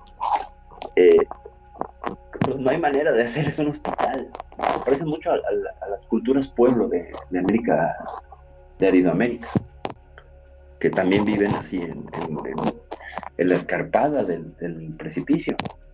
Y esos también tienen sus propios conocimientos, la cultura de, la tribu de los pueblos, que están relacionados con los Hopi, también tienen sus saberes y sus glifos de visitantes de otros mundos y de una guerra muy interesante. Los, los ritos fundacionales de los Hopi habla de una guerra con los hombres hormiga, que vinieron los hombres lagarto y se agarraron. En este caso los hombres lagarto eran, eran amigos, o sea, aquí como unos reptilianos buena onda que combaten a los hombres hormiga porque los hombres hormiga se- secuestraban hombres y mujeres de los poblados Hopi. Y hacen una alianza los, eh, los, los reptiles y los humanos para combatir a los hombres hormiga. Y luego son ayudados por unos gigantes de tres metros y acaban con los hombres hormiga. Y tú ves los Perdón, dibujos de los, eh, de cuando los se habla de hombres hormigas, ¿se le- lo llama así por su tamaño o No, por su no, aspecto? eran, eran rojos y tenían antenas y un casco. Ajá, puede ser como un traje espacial. Como un traje espacial, exactamente. Sí, hay, hay ilustraciones de los hombres hormiga. Y tú ves a una persona y haz de cuenta, dibújale un círculo, como un aura, este, y luego unas antenas en forma de L invertida. Y tienes al hombre hormiga de los Hopi. Ah, mira vos. ¿Y la altura era de una estatura promedio? Promedio, sí, parecidos a nosotros. Los que eran más grandes eran los gigantes, esos que llegan a, a, este, a ayudar a, a los Hopi, que pues también llegan del cielo, los gigantes, ¿no? O sea, ahí te están narrando como una suerte de batalla, de batalla este, espacial, bueno, en la Tierra entre, entre, entre civilizaciones, ¿no? Y con la ayuda de unos y de otros, finalmente logran deshacerse de este problema de los hombres hormiga. Pero los Hopi están seguros que los hombres hormiga van a regresar, ¿no? Y están preparados para, para recibirlos y rechazarlos porque pues son unos nefastos, ¿no? Te digo que se llevaban a sus mujeres y a sus hijos. ¿No te suena eso una abducción? Claro, sí, ¿No sí, totalmente, sí, sí. Porque Es no un poquito lo que estuvimos este, hablando en otros programas en la cual el gobierno había permitido que se llevara a parte de la población, digamos, para hacer estudios. Claro, claro, sí, todo este acuerdo, ¿no? De lo que era el proyecto Sigma, que, que, que, que ya lo vimos y lo tratamos, ¿no? Dentro, dentro de todos estos programas retro de... Terrible, de la tecnología de los terrible realmente. el acuerdo que hace, que hace eh, a ver, ahorita me acuerdo qué presidente es, eh, no, no es Roosevelt, es, es el que le sigue, Eisenhower, Eisenhower, que hace el acuerdo en la base, en la base esta. Que podía haber sido este, los reptilianos que también quisieron hacer un, un acuerdo, ¿no? Por lo que habías comentado Sí, en su momento. No, el, el acuerdo, el acuerdo es más bien con, con bichos de los grises. ¿Era con los, Los grises? grises. Pero Exacto. acuérdate que por ahí hemos hablado, o, o, eh, creo que el día que vino Charlie, eh, de la conexión. O sea, los grises serían una suerte de esclavos androides biogenéticos que estarían sometidos y creados también por los reptilianos como una mano de obra. O sea, estaríamos hablando con una suerte de exploradores de los reptilianos sometidos y esclavizados por ellos. Según este libro de las 67 razas también eh, soviético, ¿te acuerdas que ya hablamos de algunas razas extraterrestres? Pues Sí, bueno, sí. grises serían pues, como sus empleados, ¿sabes? No, Claro, no pero supuestamente a Eisenhower tuvo dos proposiciones. Uno de los grises y el otro de quién era. Eh, de los de los nórdicos. Ah, los, los- nórdicos, los nórdicos. Ajá, los nórdicos. Acuérdate que, que se habla de varias eh, varias razas que estuvieron visitando la Tierra en ese entonces y que pues el acuerdo, los que llegan y dicen eh, te vamos a, a, este, a dar tecnología, pero nos dejas nos dejas secuestrar gente. Ese fue el, el del acuerdo y luego llegaron los nórdicos a decirles no, no hagas negocio con ellos, son malos, pero pero necesitas hacer acuerdo con nosotros, pero renuncia a tus armas atómicas. Ahí fue cuando se supone que a Eisenhower les dicen, "Eh", ¿no? Les dice, no, porque me vas a dejar, este, eh, me vas a dejar desprotegido. Claro. Entonces son, son los nórdicos los que, pero los nórdicos sí, sí le dicen directamente, no hagas acuerdo con los grises, cuando ya el acuerdo estaba hecho. Cuando ya está eh, hecho el acuerdo. Aprovechamos para saludar a, a mi bro renegado que está aquí aterrizando. Gracias, bro, por asistir. Muchas gracias, muy, muy amable en, en contar con tu presencia.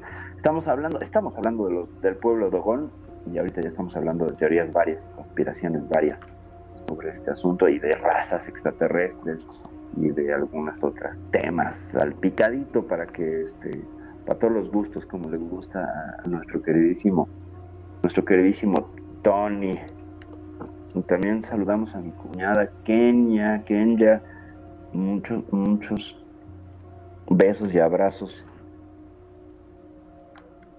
qué bueno que llegas a acompañarnos a esta última hora del programa gracias Bienvenida, bienvenidos. Bienvenidos, tomen asiento. Estábamos hablando, les hago un resumen rápido. Estábamos hablando de los dogones, este pueblo de África, de Mali del norte, que sus mitos fundacionales hablan de, más de una estrella en el sistema sirio. El sistema sirio es esta estrella en la, en la, en la constelación del Can Mayor. Y ellos se supone que desde más de 500 años sabían que había que había más de una estrella, no solo Sirio, sino Sirio B y Sirio C. Y pues bueno, la ciencia ha ido descubriendo, al menos primero descubrió Sirio B, y parece que hay evidencia de que Sirio C existe.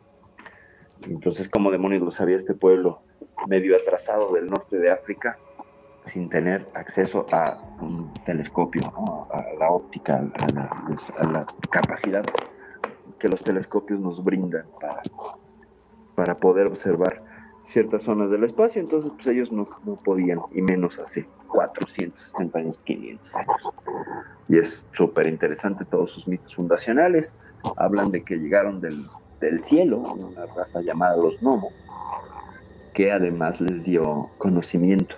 Y curiosamente, o sea, no solo los instruyeron, porque estos Nomo llegaron en una nave, se metieron al agua, crearon un embalse, eso sí, se metieron al agua porque eran mitad humanos y mitad peces y les enseñaron, les enseñaron una serie de conocimientos, entre ellos la existencia de los anillos de Saturno que no se pueden ver a simple vista, eh, satélites en Júpiter que tampoco se pueden ver a simple vista, eh, que el sistema solar es heliocéntrico, que no tenían manera de saberlo, y las tres estrellas que componen el sistema sirio, de las cuales la ciencia ha descubierto dos, todavía nos falta la tercera.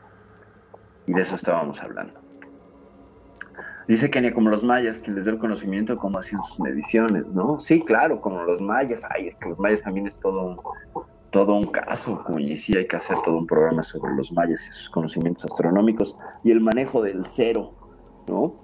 Pero de los mayas, con este astronauta de, de Pacal, es impresionante la representación, ¿no? De este, de este supuesto gobernante que está en una nave espacial y tú la ves y dices, es una nave espacial, no me vengan. No, es, sí, sí, sí, porque además parece que está accionando mecanismos y abajo hay fuego y los, los antropólogos insisten en decir, no, es que eran hojas de no sé qué. Ah, no, joda. es muy claro, eso era muy claro todo eso. Y esa, esa es una representación súper clara.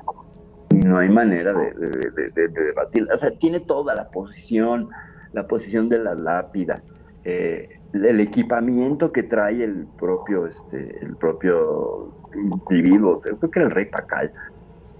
O sea, es indebatible, pero insiste la ciencia en querer contarnos otra cosa.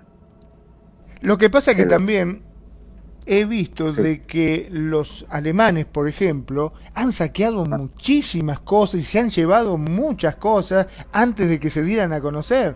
Andás a ver la cantidad de cosas que no sabemos que tienen ellos. Así es, así es. Sí, no, bueno. Y luego que además son suyos, ¿no? O sea, que además son suyos. Que no puedes pedir este, que te lo regresen. No, sí es todo un tema de la expropiación de arte, ¿no? Porque más allá de ser arte, también hay muchas cosas enigmáticas, porque hay escrituras y hay un montón de cosas que se podría llegar a conocer mucho más. Sí, sí, sí, justamente, eh, comenta Renegado, pues, el rey Pacal está en una nave espacial, pues sí, está en una nave espacial que tiene hasta motor, que tiene absolutamente todo lo necesario para una de las cápsulas Gemini, es igualita a una cápsula Gemini que mandaban los gringos, hasta el tamaño eran así chiquititas. O sea, tú la ves y dices, a ver, no, eso está contenido, ese individuo está contenido en un artefacto y en la parte de atrás es increíble ver cómo tiene llamas saliendo, o sea, como pasa en un sistema de propulsión por combustión interna y, y me lo quieren vender como hojas de tamal o no sé qué chingados quieren. Alguna vez leí, eso sí es absurdo. Sí, tú ves las llamas, tiene, exacto, está, está pisando una suerte de pedal que está accionando con ambos pies y está manipulando un tablero de control. O sea, tiene, tiene las manitas puestas ahí como una suerte de, objetos. Eh, vaya. Y convengamos que en ese momento eh, solamente representaban lo que ellos veían, o sea, fue, fue algo que vio directamente. Y a su manera trató de representarlo. Porque convengamos que no entendía lo que veía, ¿no? Claro, pero aunque aquí ya estamos hablando no solo de una representación pictórica, mm, gestual y, que trata de capturar el momento como lo hace mucho el arte de las cavernas. Aquí está lleno de símbolos. O sea, aquí ya estamos hablando de una imagen planeada, se hizo un boceto, por supuesto, y se llenó de símbolos. O sea, aquí ya hay una planeación en el proceso artístico que implica qué le voy a poner. ¿Vale? Entonces va un poco más allá de lo que vi. O sea, sí, sí lo que vi, pero está rodeado de símbolos y de conceptos que me narran toda una historia, que pasa igual con las, con las, con los cartuchos egipcios.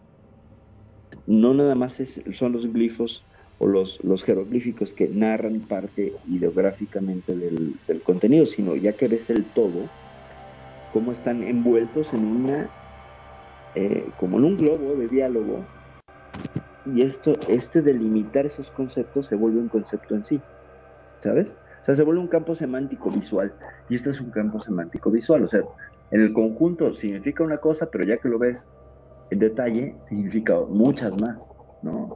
Y ahí sí, pues bueno, yo, yo, este, yo, yo no apuntaría a la teoría que son hojas de tamal, ¿no? Dice, por el fuego que es el sistema de propulsión, dice renegado sí, y dice, recordamos que muchas culturas milenarias, eh, la gran mayoría concuerda el conocimiento que obtuvieron de seres del cielo. Sí hay muchísimas culturas que apuntan a que del cielo llegó el conocimiento, ¿no?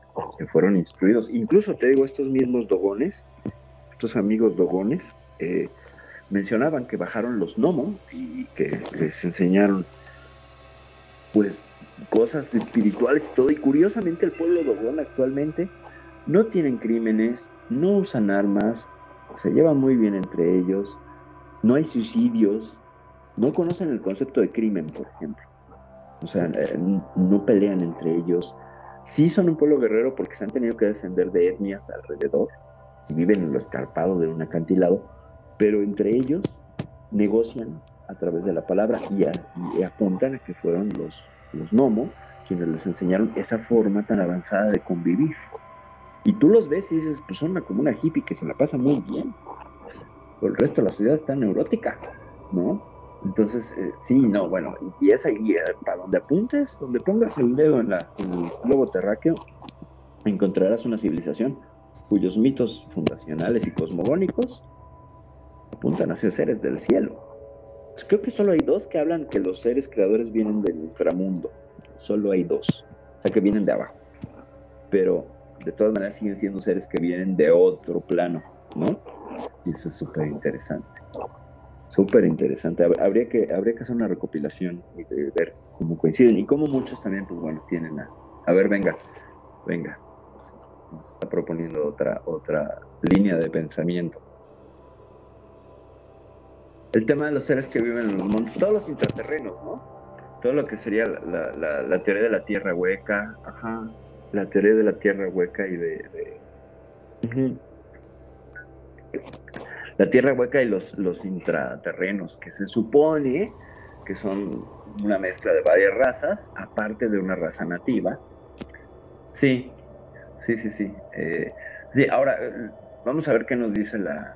Sí, que fue su manera de salvarse. O sea, estaríamos hablando tanto de Atlantes, los de Lemuria, los de Hiperbórea, eh, y, los mismos de la Antártica, ¿no? O sea, ahí hablan de que la Antártica es una, es una entrada a este, a este mundo intraterreno que, tiene una cantidad de, de, de ciudades y bueno, también apuntando a esto es la red de bases secretas norteamericanas, por ejemplo, eh, que hay y que se supone que son más de 200 y que albergan pues casi ciudades.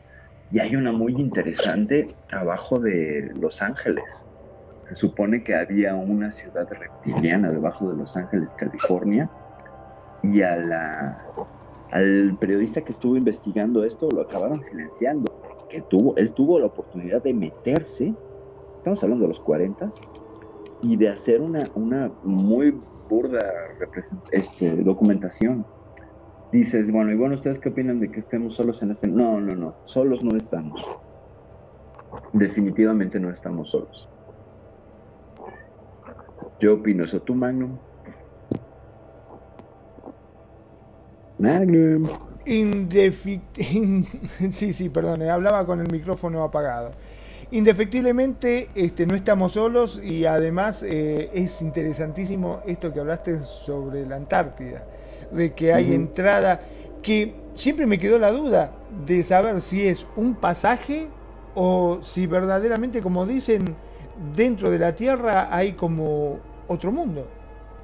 Mira, vamos a hablar un poquito de tierra hueca y tierra y las posibilidades de esto. O sea, una tierra hueca como los tierra huequistas, los hay, sostienen, es que eh, habría un sol interno que sería el núcleo de la Tierra, que no está tan alejado de la realidad, o sea, nuestro núcleo es hierro líquido, girando a una velocidad estúpidamente eh, alta, y que genera el campo magnético de la Tierra. Se puede entender que es como un sol, porque sí, las estrellas también tienen su campo magnético, bla, bla, bla. Bueno, gracias a ese campo magnético es que se sostiene nuestra, nuestra atmósfera, por ejemplo. Dice Albert Einstein, dice Renegado. Porque bien lo decía Albert Einstein, decía que solo hay dos cosas infinitas en el universo, la estupidez humana y la primera tiene cierta duda. Claro, sí, sí, sí. Pero bueno, el mismo Einstein, ya lo hablamos hace rato aquí en el programa, él creía que el universo era estático. Con todos sus conocimientos, él hablaba de un universo estático.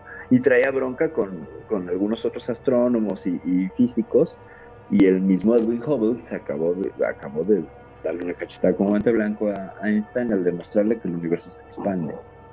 Entonces era de las cosas, o sea, Einstein era un genio, sí, definitivamente era un genio, pero sí tenía sus errorcillos. Por ejemplo, la física cuántica decía que era, eh, que era una suerte de energía fantasma que hacía que el entrelazamiento cuántico no existiera. Es decir, el entrelazamiento cuántico supone que tienes una partícula en un lado y a millones de kilómetros otra partícula similar. O sea, divides una partícula en dos y la partícula A la pintas de rojo e inmediatamente la partícula B se pinta de rojo, aunque esté a millones de kilómetros.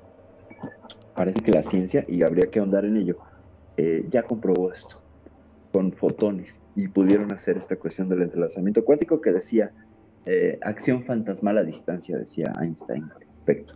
Un genio, ¿eh? definitivamente sí, un genio, gracias a él es que podemos entender muchas cosas del universo y vaya, predijo los agujeros negros y ya con eso es suficiente para ganarse cualquier premio Nobel que no le dieron nunca. Las partículas espejo, sí, también. Sí, sí, sí.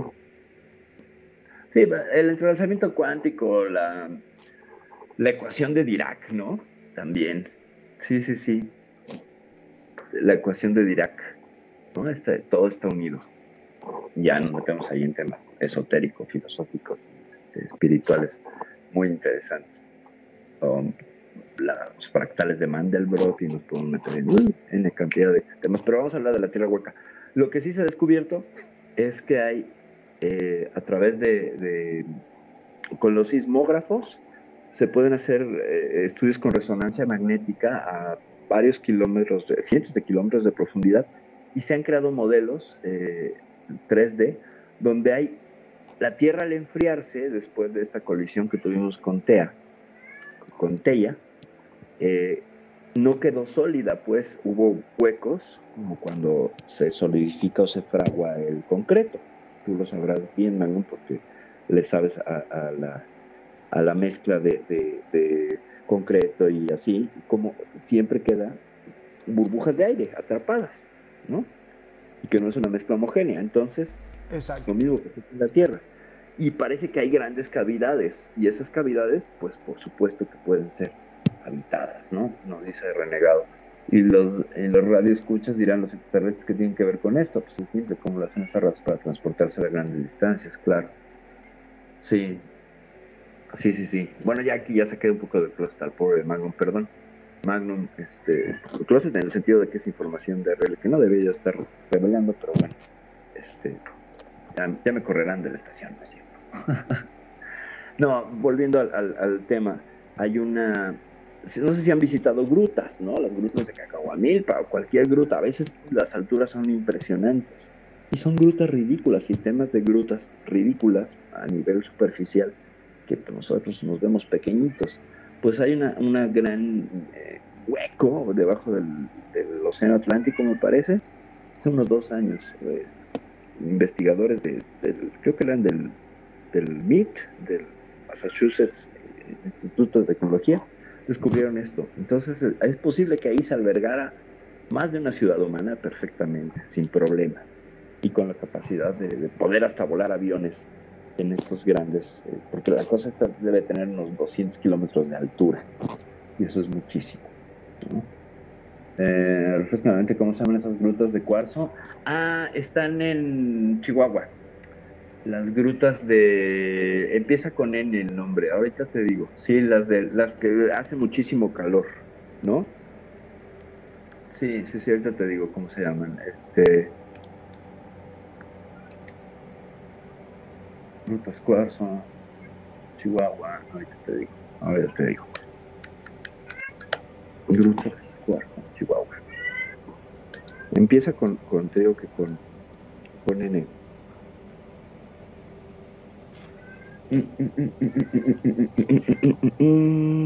Permíteme. Grutas, cuarzos, cuarzos gigantes, ¿no? Son de hecho. Cuarzos gigantes. La cueva de los cristales gigantes se llama y Naika se llama la gruta. Te, dije que era con él. No, los de no, las de nombre de Dios no, no Kenia. Te lo digo porque hace dos años estuve ahí en las grutas Nombre de Dios. Eh, tuve la oportunidad de visitarlas porque mi hijo vive allá y me fui a meter allá a las grutas Nombre de Dios. Lo que sí tienen las grutas Nombre de Dios es una formación que es un corazón y hay una roca enfrente de una estalactita y cuando le ponen la luz parece que es un cupido. Es sensacional eso.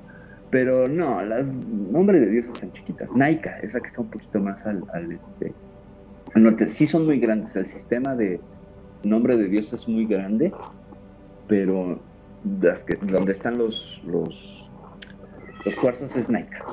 Naika, que está más al norte. Y son, no sé, no solo, no solo es 60, 70 grados centígrados, solo puedes trabajar unos minutos, porque también hay, hay una suerte de, de gases, ¿no? Hay metano y no sé qué tanto, que hace que la exploración sea muy complicada, pero sí son los cuarzos más grandes del mundo, ¿no?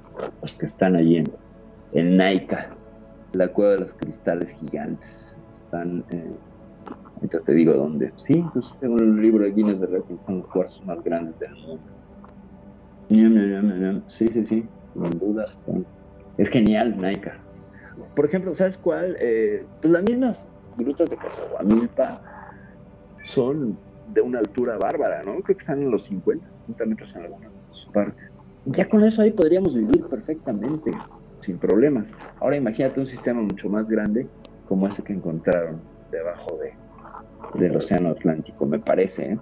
No tengo así la información muy clara, pero sí podría ser que existieran unos seres. Ahora, es muy curioso como la ufología narra en los montes, por ejemplo, Montserrat, el monte Shasta, que hay actividad de objetos que- luminosos alrededor de estas montañas, son sitios de culto de, por tribus locales, en el caso de Shasta y en el caso de Montserrat hay un monasterio ahí en, en- en España y se habla de que es una entrada a otro mundo. ¿no? El mismo, los, los alemanes con Hitler, ya ven que se metían en todo tipo de cosas esotéricas, pues tenían todo un equipo de, de- de investigadores dentro de la sociedad Annenerbe que andaban investigando cerros. Y los alemanes tienen un cerro, un monte, eh, que tiene estas características eh, pues místicas, ¿no? También podríamos hablar de otro, del paso de Atlop, del incidente este del paso de Atlop, del monte este Otorten, que hay luces también y fenómenos paranormales y bla, bla, bla, y se habla de una entrada también, ¿no? Se habla de una entrada y pues en la Antártida ya ni te digo, ¿no? La cantidad de, de fotos o de cosas que puedes encontrar en Google Maps. El monte del Nepal, el Himalaya. ¿El Himalaya o el K2 o cuál? Ah, hay otro. El K2, el Himalaya, el... ¿Qué otro? No me acuerdo. Hay otro que tiene un nombre. Ah, el que está lleno de cosas de, de alpinistas, ¿no? El que está en la frontera con la India. Me parece que sí es el que estás, el que estás mencionando. Y que hay una serie de, de- Sí, sí, sí. Sí, pues sí. ¿no? Y, avistamientos y cosas y, leyendas y mitos que tienen cientos de años y que la gente los ha registrado de cientos de años alrededor de montes. Simplemente el Popocatépetl aquí en México y lo puedes hacer ahorita mismo si te metes a la página de la que, que lo está monitoreando las 24 horas del Sistema Sismológico Nacional. Ahí está la cámara, 24 horas, y cada rato aparecen objetos que se meten a la- al, al volcán, que le están volando alrededor, y que, ahí no hay ningún interés del gobierno en andar metiéndole cosas. Eh, sí, ah, pinturas de Buda y cosas extrañas. Sí, fíjate, creo que algo de eso lo narra un libro buenísimo de Loco San Rampa que se llama El Tercer Ojo. Eh, habla de estas cuevas gigantescas donde hay esculturas de Buda así inmensas que se pierden incluso en la oscuridad. O sea, tú traes una antorcha o una lámpara y que no alcanzas a iluminar la, la estatua de tan alta que es. Sí, el tercer ojo de Lobsang Rampa habla, de- esa es una parte buenísima, sobre todo cuando además va comiendo zampa. Yo siempre quise comer zampa, que era esta mezcla de, pues como de mantequilla, grasa y no sé qué, era con lo que se mantenía el, monje, ¿no? Y que, entra a este, a este mundo eh, intraterreno y habla de criaturas que no son humanas, ¿no? Porque ya tiene un encuentro con alguna entidad que es, sigo, si mi memoria no me falla, lo leí hace muchos años, eh, con una entidad que no es humana, ¿no? Que no es, no es de, este, de este plano, o más bien es una cosa espiritual ahí que se encuentra. Pero sí, hay mucha, mucho, mucho juego, mucha narrativa y mucha documentación. La más interesante a mí me parece es la de la operación esta que fue a la Antártica y que terminó regresando porque iban, según esto, los gringos a, este, a limpiar de nazis, porque según estaban en la Antártica, y que fueron en la operación High Jump, ¿no? Hasta las películas del Santo y Blue Demon ya había narrativa de monstruos en las cavernas, sí, claro, ¿no? Bueno, pues que el Santo y Blue Demon estaban adelantados a su época. Y el piporro con la nave de los monstruos, de hecho. Y bueno, y el, el aventurero, del el conquistador de la luna de clavillazo, de donde extraemos parte del audio de nuestro intro que dice Tierra llamando a Luna B, Tierra llamando a Luna B. ¿Cómo no? Sí, sí, hay una serie de cosas culturales ahí bárbaras. Tenemos, vamos a hacer un programa yo creo que de ovnis y películas, porque hay una cantidad de material estúpidamente grande y de referencias además, ¿no? Aquí hemos hablado varias veces de Cuerpos Cercanos del Tercer Tipo, que es una película que continuamente la narrativa de, lo que hacemos aquí en Euforia cae con, con encuentros cercanos del tercer tipo, porque pues vaya, parece que había información ahí más allá de, de, la mera experiencia ufológica de una familia en Argentina, que fíjate, es un caso argentino el que, el que inspira a, Steven Spielberg, Spielberg, para hacer eso. ¿Y de dónde sacaron esas ideas? Claro. Eh, claro, ¿de dónde sacan esas ideas, no? Pues es que justamente Spielberg es asesorado por J. Allen Hynek, que era el que llevaba el proyecto Libro Azul, que estuvo en el proyecto Bluch, o sea, el proyecto Enojo, en el proyecto Sigma, y estuvo asesor de, de Spielberg. Vaya, sabemos hasta el sueldo que le pagaron, porque hicimos un programa al respecto.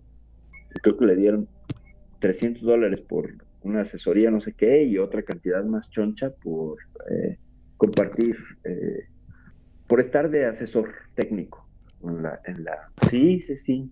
J. Allen Hynek estuvo allí. Es muy interesante todo, cómo, cómo hay una cosa muy oculta detrás de, eh, encuentros cercanos del tercer tipo. O sea, como que sabían algo y que la información era este, esta suerte de, no sé si capricho o permiso que le dieron a, Spielberg para hablar de temas, de estos temas. Él se inspira en, en un episodio argentino en Salta, me parece, o no me acuerdo, bueno, sí, era Salta o dónde, donde alguna vez lo hablamos, que pasó en Salta, entonces él incluso viaja a Argentina. Exactamente, sí, en Salta.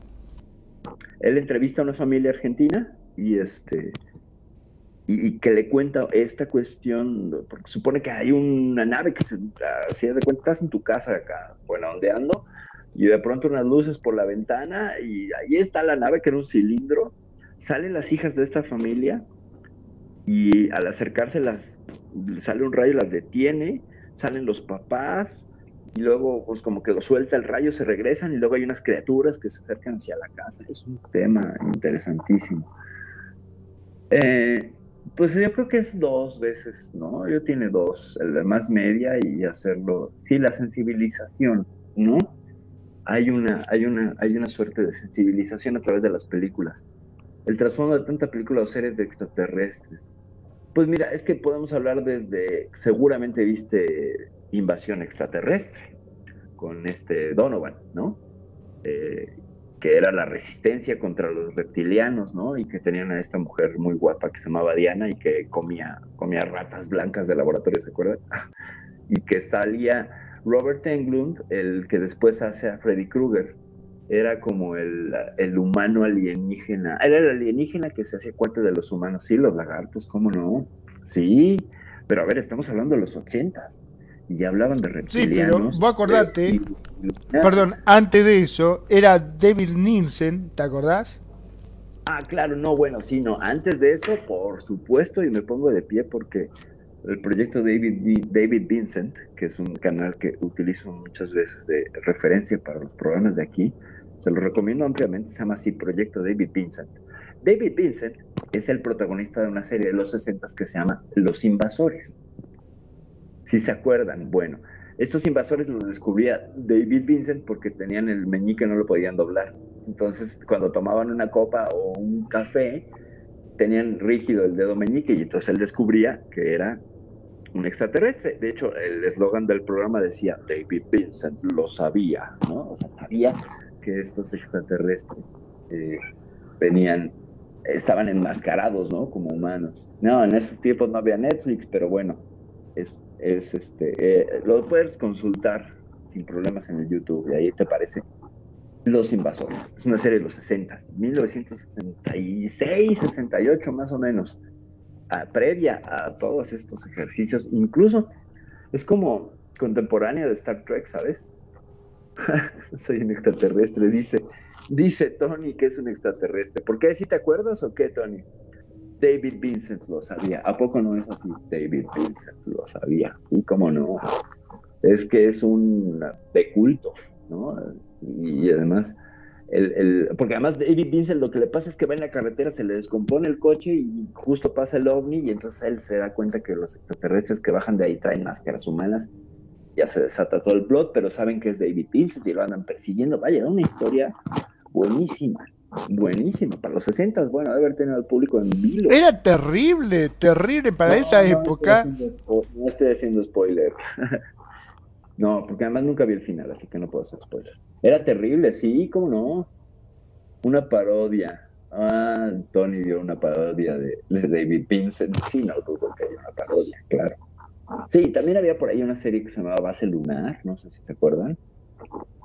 Ah, que era muy mala y muy aburrida, pero tenía unas naves espaciales geniales estos modelos, ya saben, de armar, que tomaban con la cámara previo Star Wars y todo, pero que hacían sus, sus paneos con la cámara sobre la estructura de la nave y decías, "Wow, qué tecnológico se ve eso, ¿no? Sí, no, bueno, la ciencia ficción ha tenido papel súper importante, ya sea como de divulgación y sensibilización, o bien para ilustrar los mundos posibles, ¿no? Con 2001 Odisea del Espacio, pues claro que traumas. ¿Cómo no te vas a traumar cuando el chingado HAL 9000 es un asesino? ¿Jamás lo entendiste? Hasta más grande, claro. Sí, yo creo que ni, ni, ni Kubrick la entendió hasta que ya estuvo más grande, ¿no? La entendió hasta que hizo ya ojos bien cerrados. Pero no, ese es un peliculón, Odisea del Espacio. Además te tienes que echar toda la serie, ¿no? Porque no nada más es 2001, sino 2010 y la que sigue, que son tres, eh, para entender todo el rollo del monolito, ¿no? pero sí es una serie que si te fijas y la miras bien es predecesora completamente de Alien el octavo pasajero tiene códigos que después retoman en Covenant y en, en la, estas series precuela que sacaron no como la de ay cómo se llamaba esta serie donde se supone que llegan los ingenieros estos a fundar la Tierra en, la mitología de Alien o el octavo pasajero eh, se llama. mm, tiene un nombre, como de un hombre. Eh, ahorita me acuerdo, ahorita me acuerdo. Sí, bueno, Alien es. Alien es fácil, xenomorfo. Es una joya. Es una joya. Sí, como no. A ver, otra película que se acuerden. Y se llama. mm, mm, mm. Prometeo, la película que les decía, así se llama. Yo esa película la entendí y la comparé con un recorrido todo, así como el túnel de las ciencias, ¿sabes? El de la raza, ah, así como no en el metro de la raza, sí, sí, sí. Es decir, ser changos a llegar a otro mundo, claro. Es que Magnum, aquí en México, hay un transbordo entre, entre líneas del metro subterráneo. Eh, en la línea 3 y me parece que en la línea 5 hay un transbordo como de kilómetro y 300 metros, es muy largo el recorrido. Y decidieron hacer un túnel de la ciencia. Y entonces, eh, mientras vas haciendo tu transbordo, hay imágenes del micro y el macro, del microcosmos y el macrocosmos, del átomo a las galaxias y de las galaxias al átomo. Y luego hay una suerte de túnel que tiene las constelaciones y luz negra y todo, y es genial. Y llegas al final, ahí te habla del universo holográfico y todo, así a la mano, ¿no? Y eso está genial. Pero sí es un poco como el, recorrido. La película de Tom Cruise, ah, la que hizo Tom Cruise se llama, empieza con E, empieza con E. Ahorita les digo. No, pero a ver, espérame, no, sí. Tom Cruise se llama eh, eh, la película que hizo eh, con Mm, al filo del mañana le pusieron aquí en México. Esa es una. O también está la guerra de los mundos, ¿no? También está la guerra de los mundos. Sí, la guerra de los mundos, esa, esa, sí, sí, sí.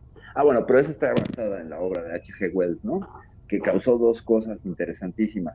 Uno, el asunto este que se aventó Orson Welles con la narrativa de radio, que parece que no fue tan cierto, que se volvieron locos los gringos. Y la película de los 50 de la Guerra de los Mundos también, que fue un hito en cuanto a la animación. Sí, que está basada en la obra. Sí, sí, sí. Eh, a últimas fechas eh, llegué a ver que derrumban un poco la teoría de la histeria colectiva en 1938 con el programa de, de Orson Welles, que más bien poca gente lo escuchó y menos gente que sí entendieron que era una puesta en escena. Pues por ahí, ¿eh? O sea, vi como la contra. A mí me contaron mis papás que en su momento ellos leyeron en los periódicos que sí había sido un caos. Y me quedo con la versión de mis papás porque ellos no tenían, creo, por qué estar jugando a teorías de conspiración por ese lado. Pero a últimas fechas por ahí vi un, un, una, se llamaba Deconstruyendo a Orson Welles y hablaba de que este programa que emite Orson Welles en 1938, donde se supone que la idea era transmitir en vivo como si fuera un noticiero lo que estaba pasando con toda la base de la obra de, de, H.G. Wells. Y que la gente se volvió loca y que llamó, y que, por ejemplo, que hubo muchas llamadas a los periódicos. Y la teoría esta que lo, lo tira dice un poco que pues, la gente no tenía teléfono, no era que fuera una tecnología en 1938 que tú tuvieras en tu casa, era muy raro, tenías que irte como a la tienda o tener mucho dinero. Entonces no había mucho acceso como ahora. Como en los 50 hubiera pasado, bueno, en los en los 30 no había tanta difusión del teléfono. Una. Dos, que la gente que lo escuchó, pues no se perdió, no se volvió tan loca. Y tres, que hubo poca cobertura y que si bien sí, me, sí hubo gente que se volvió loca, pero fue muy poquita y que no tuvo una repercusión de salir a la calle y no, no, como te lo cuentan de que salían a la calle y que están, no, no pasó eh, escucho Henry Ford y le llamo, ah, no, pues sí, a lo mejor, ándale, lo escuchó Henry Ford y se volvió loco, claro, sí, como no. Henry Ford, y Nikola Tesla estaba vivo todavía, ¿eh? entonces seguramente lo debe haber escuchado también. Pero bueno, eh, hay dos versiones, ¿no? Yo me quedo con la que sí hubo una histeria y que ahora ya lo han querido como lavar, ¿no? Que ay, no, no es cierto, no pasó tan así. Yo creo que sí. Yo sí soy de la idea de que sí causó eso por, por el enfoque que le dio, porque además curiosamente, Orson Welles fue llevado a juicio y creo que si no encarcelado, sí le pusieron una pena económica. Entonces, ¿cómo explicas eso? O sea, e, esta otra versión hablaba de que la tentativa fue el suficiente para llevarlo a juicio. Pero no creo. Yo creo que sí lo llevaron a juicio, que sí se metió en un lío gordo por andar este, pues jugando con las mentes de los pobres ciudadanos norteamericanos que no eran tan paranoicos, o sea, se volvieron paranoicos después de la Segunda Guerra Mundial contra la Guerra Fría. No eran tan paranoicos, pero bueno. También puede ser como que trataron de decir que no era cierto como para no hacerse ver tan este, como que se asustaron tanto, ¿no es cierto? Como para decir, no, nosotros somos re macho y nos la rebancamos y no creemos esa cosa de mentirita. Sí, sí, sí, sí, sí, sí. O sea, como que ya hay una revisión, además fue eso en, plena era de Trump, ¿no? Que ya ves, vamos a hacer América Grande de nuevo. Y también había una cosa del, lavado, ¿no? De, no, no, no es cierto, no pasó. Este, que además es una historia que se repite una y otra y otra vez en fenómenos y avistamientos ovni.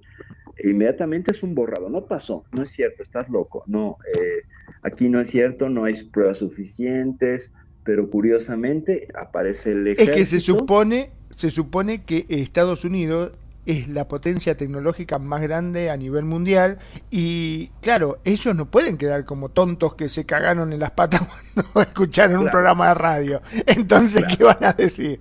No, es mentira, no nos asustamos. Es como que fueron, le tiraron un cohete entre las piernas y se pegaron un cagazo y salieron todos corriendo. Y después viene y dicen, ah, no nos asustamos. Te hicimos tú un acting para ver cómo reaccionaba vos. Exacto ya sabía que me iba a asustar y entonces hice que me asustaba. Exacto. Dice renegado, y aportando lo que dice Mango. Muchos dicen que el negar a los extraterrestres por ego es porque los gobiernos nos dan seguridad ¿Qué pasaría si ellos no pueden defender a su pueblo?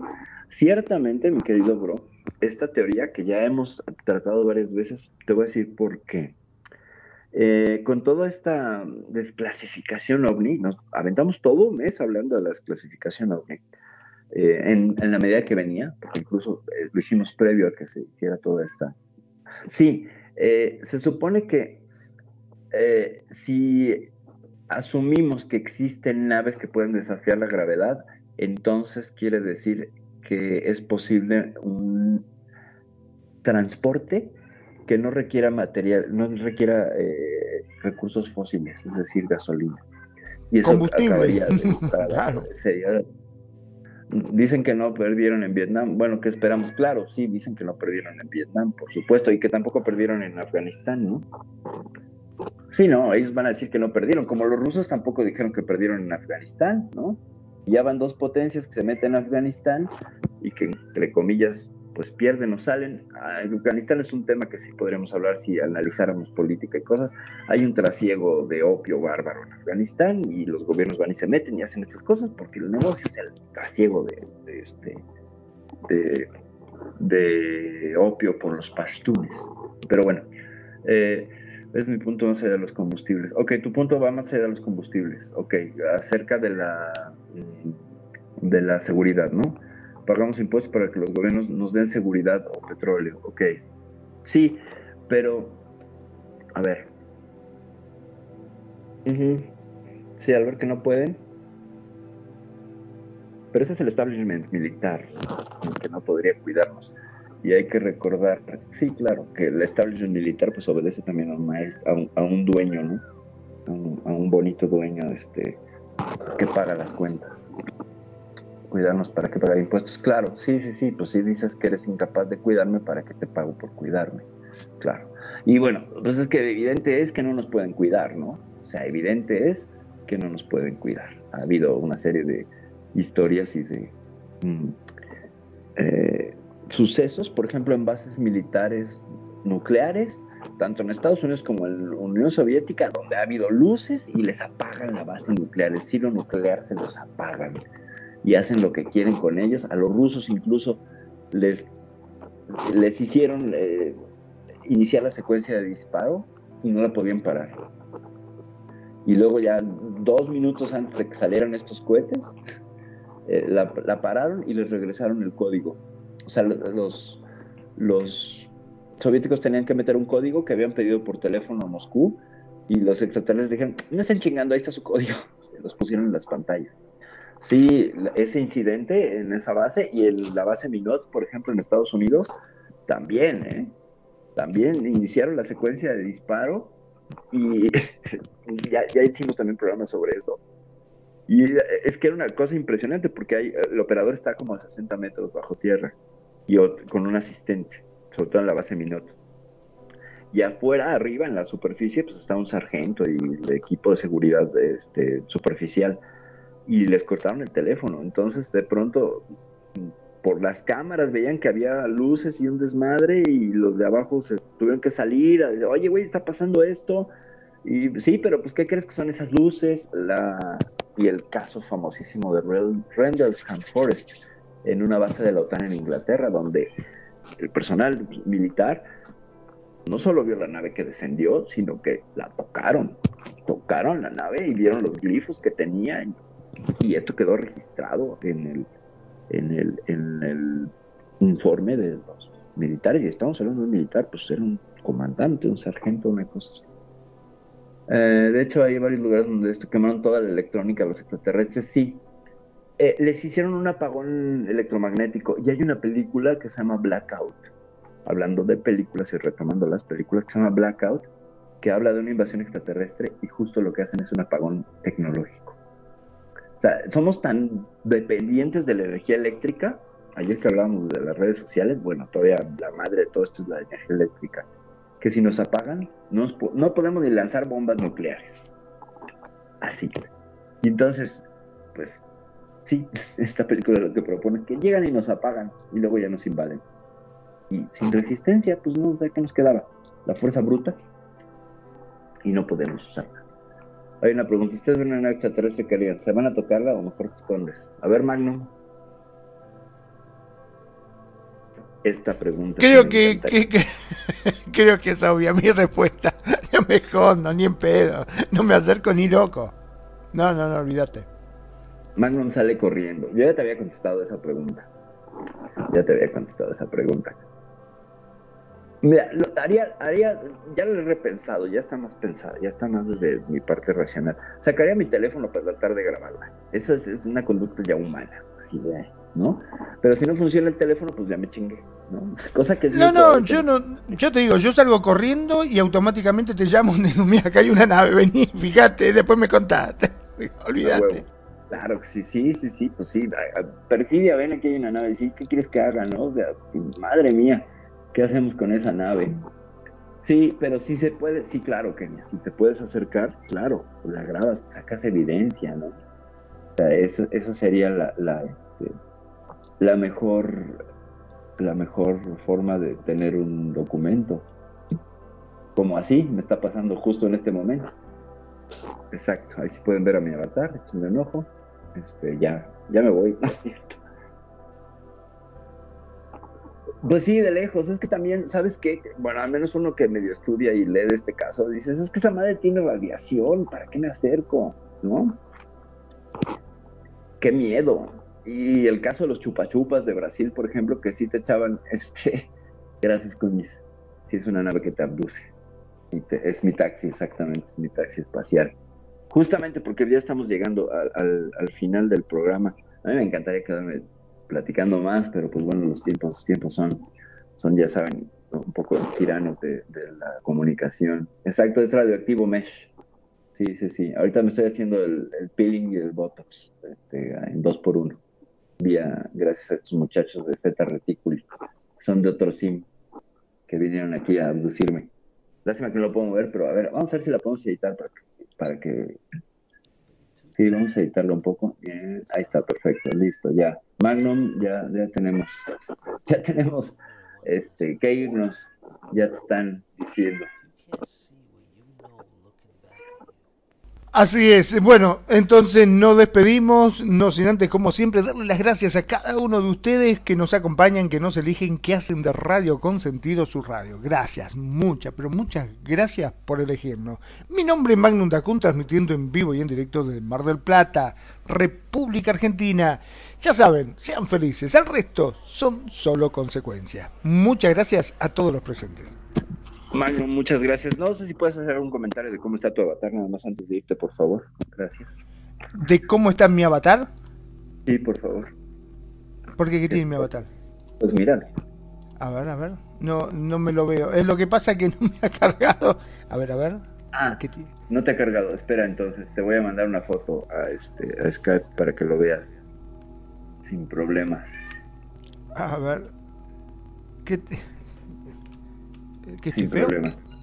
Antes de que antes de que nos vayamos y cerremos, nada más quiero quiero que quede claro y que registrado para todos, por todos eh, la reacción de este hombre, porque ya sé que va a tener una reacción digna de Magnum Dacum. Aguántenme un segundito. Mientras tanto, pues muchísimas gracias, Cuñi, muchísimas gracias, mi queridísimo bro. Muchísimas gracias, Tony. Gracias, muchas gracias, Tony, por lo que mandaste. Gracias, ya lo recibí, ahorita lo checo. Muchas gracias. Ya le llegó la foto a Magnum, mientras tanto ya se puede ver. Pero como ya se salió del BIM, de la nave, lo vamos a perseguir. Mientras tanto, no seríamos euforia. Gracias por escucharnos. Esto fue Euforia. Hablamos hoy de los logones y de temas varios, porque, bueno, finalmente este tema es tan extenso que se da para horas y horas de sana diversión ufológica, extraterrestre, marciana y todo lo demás. Muchas gracias. Soy Perfidia Vela. Nos vemos la siguiente semana. No sé con qué tema, pero alguna cosa interesante traeré. Gracias a todos. Gracias por su interés. Esto es Radio Consentido. Gracias por escucharnos. Nos vemos mientras abducen la máquina. Bye. ¡Ay, Dios santo, por favor, no!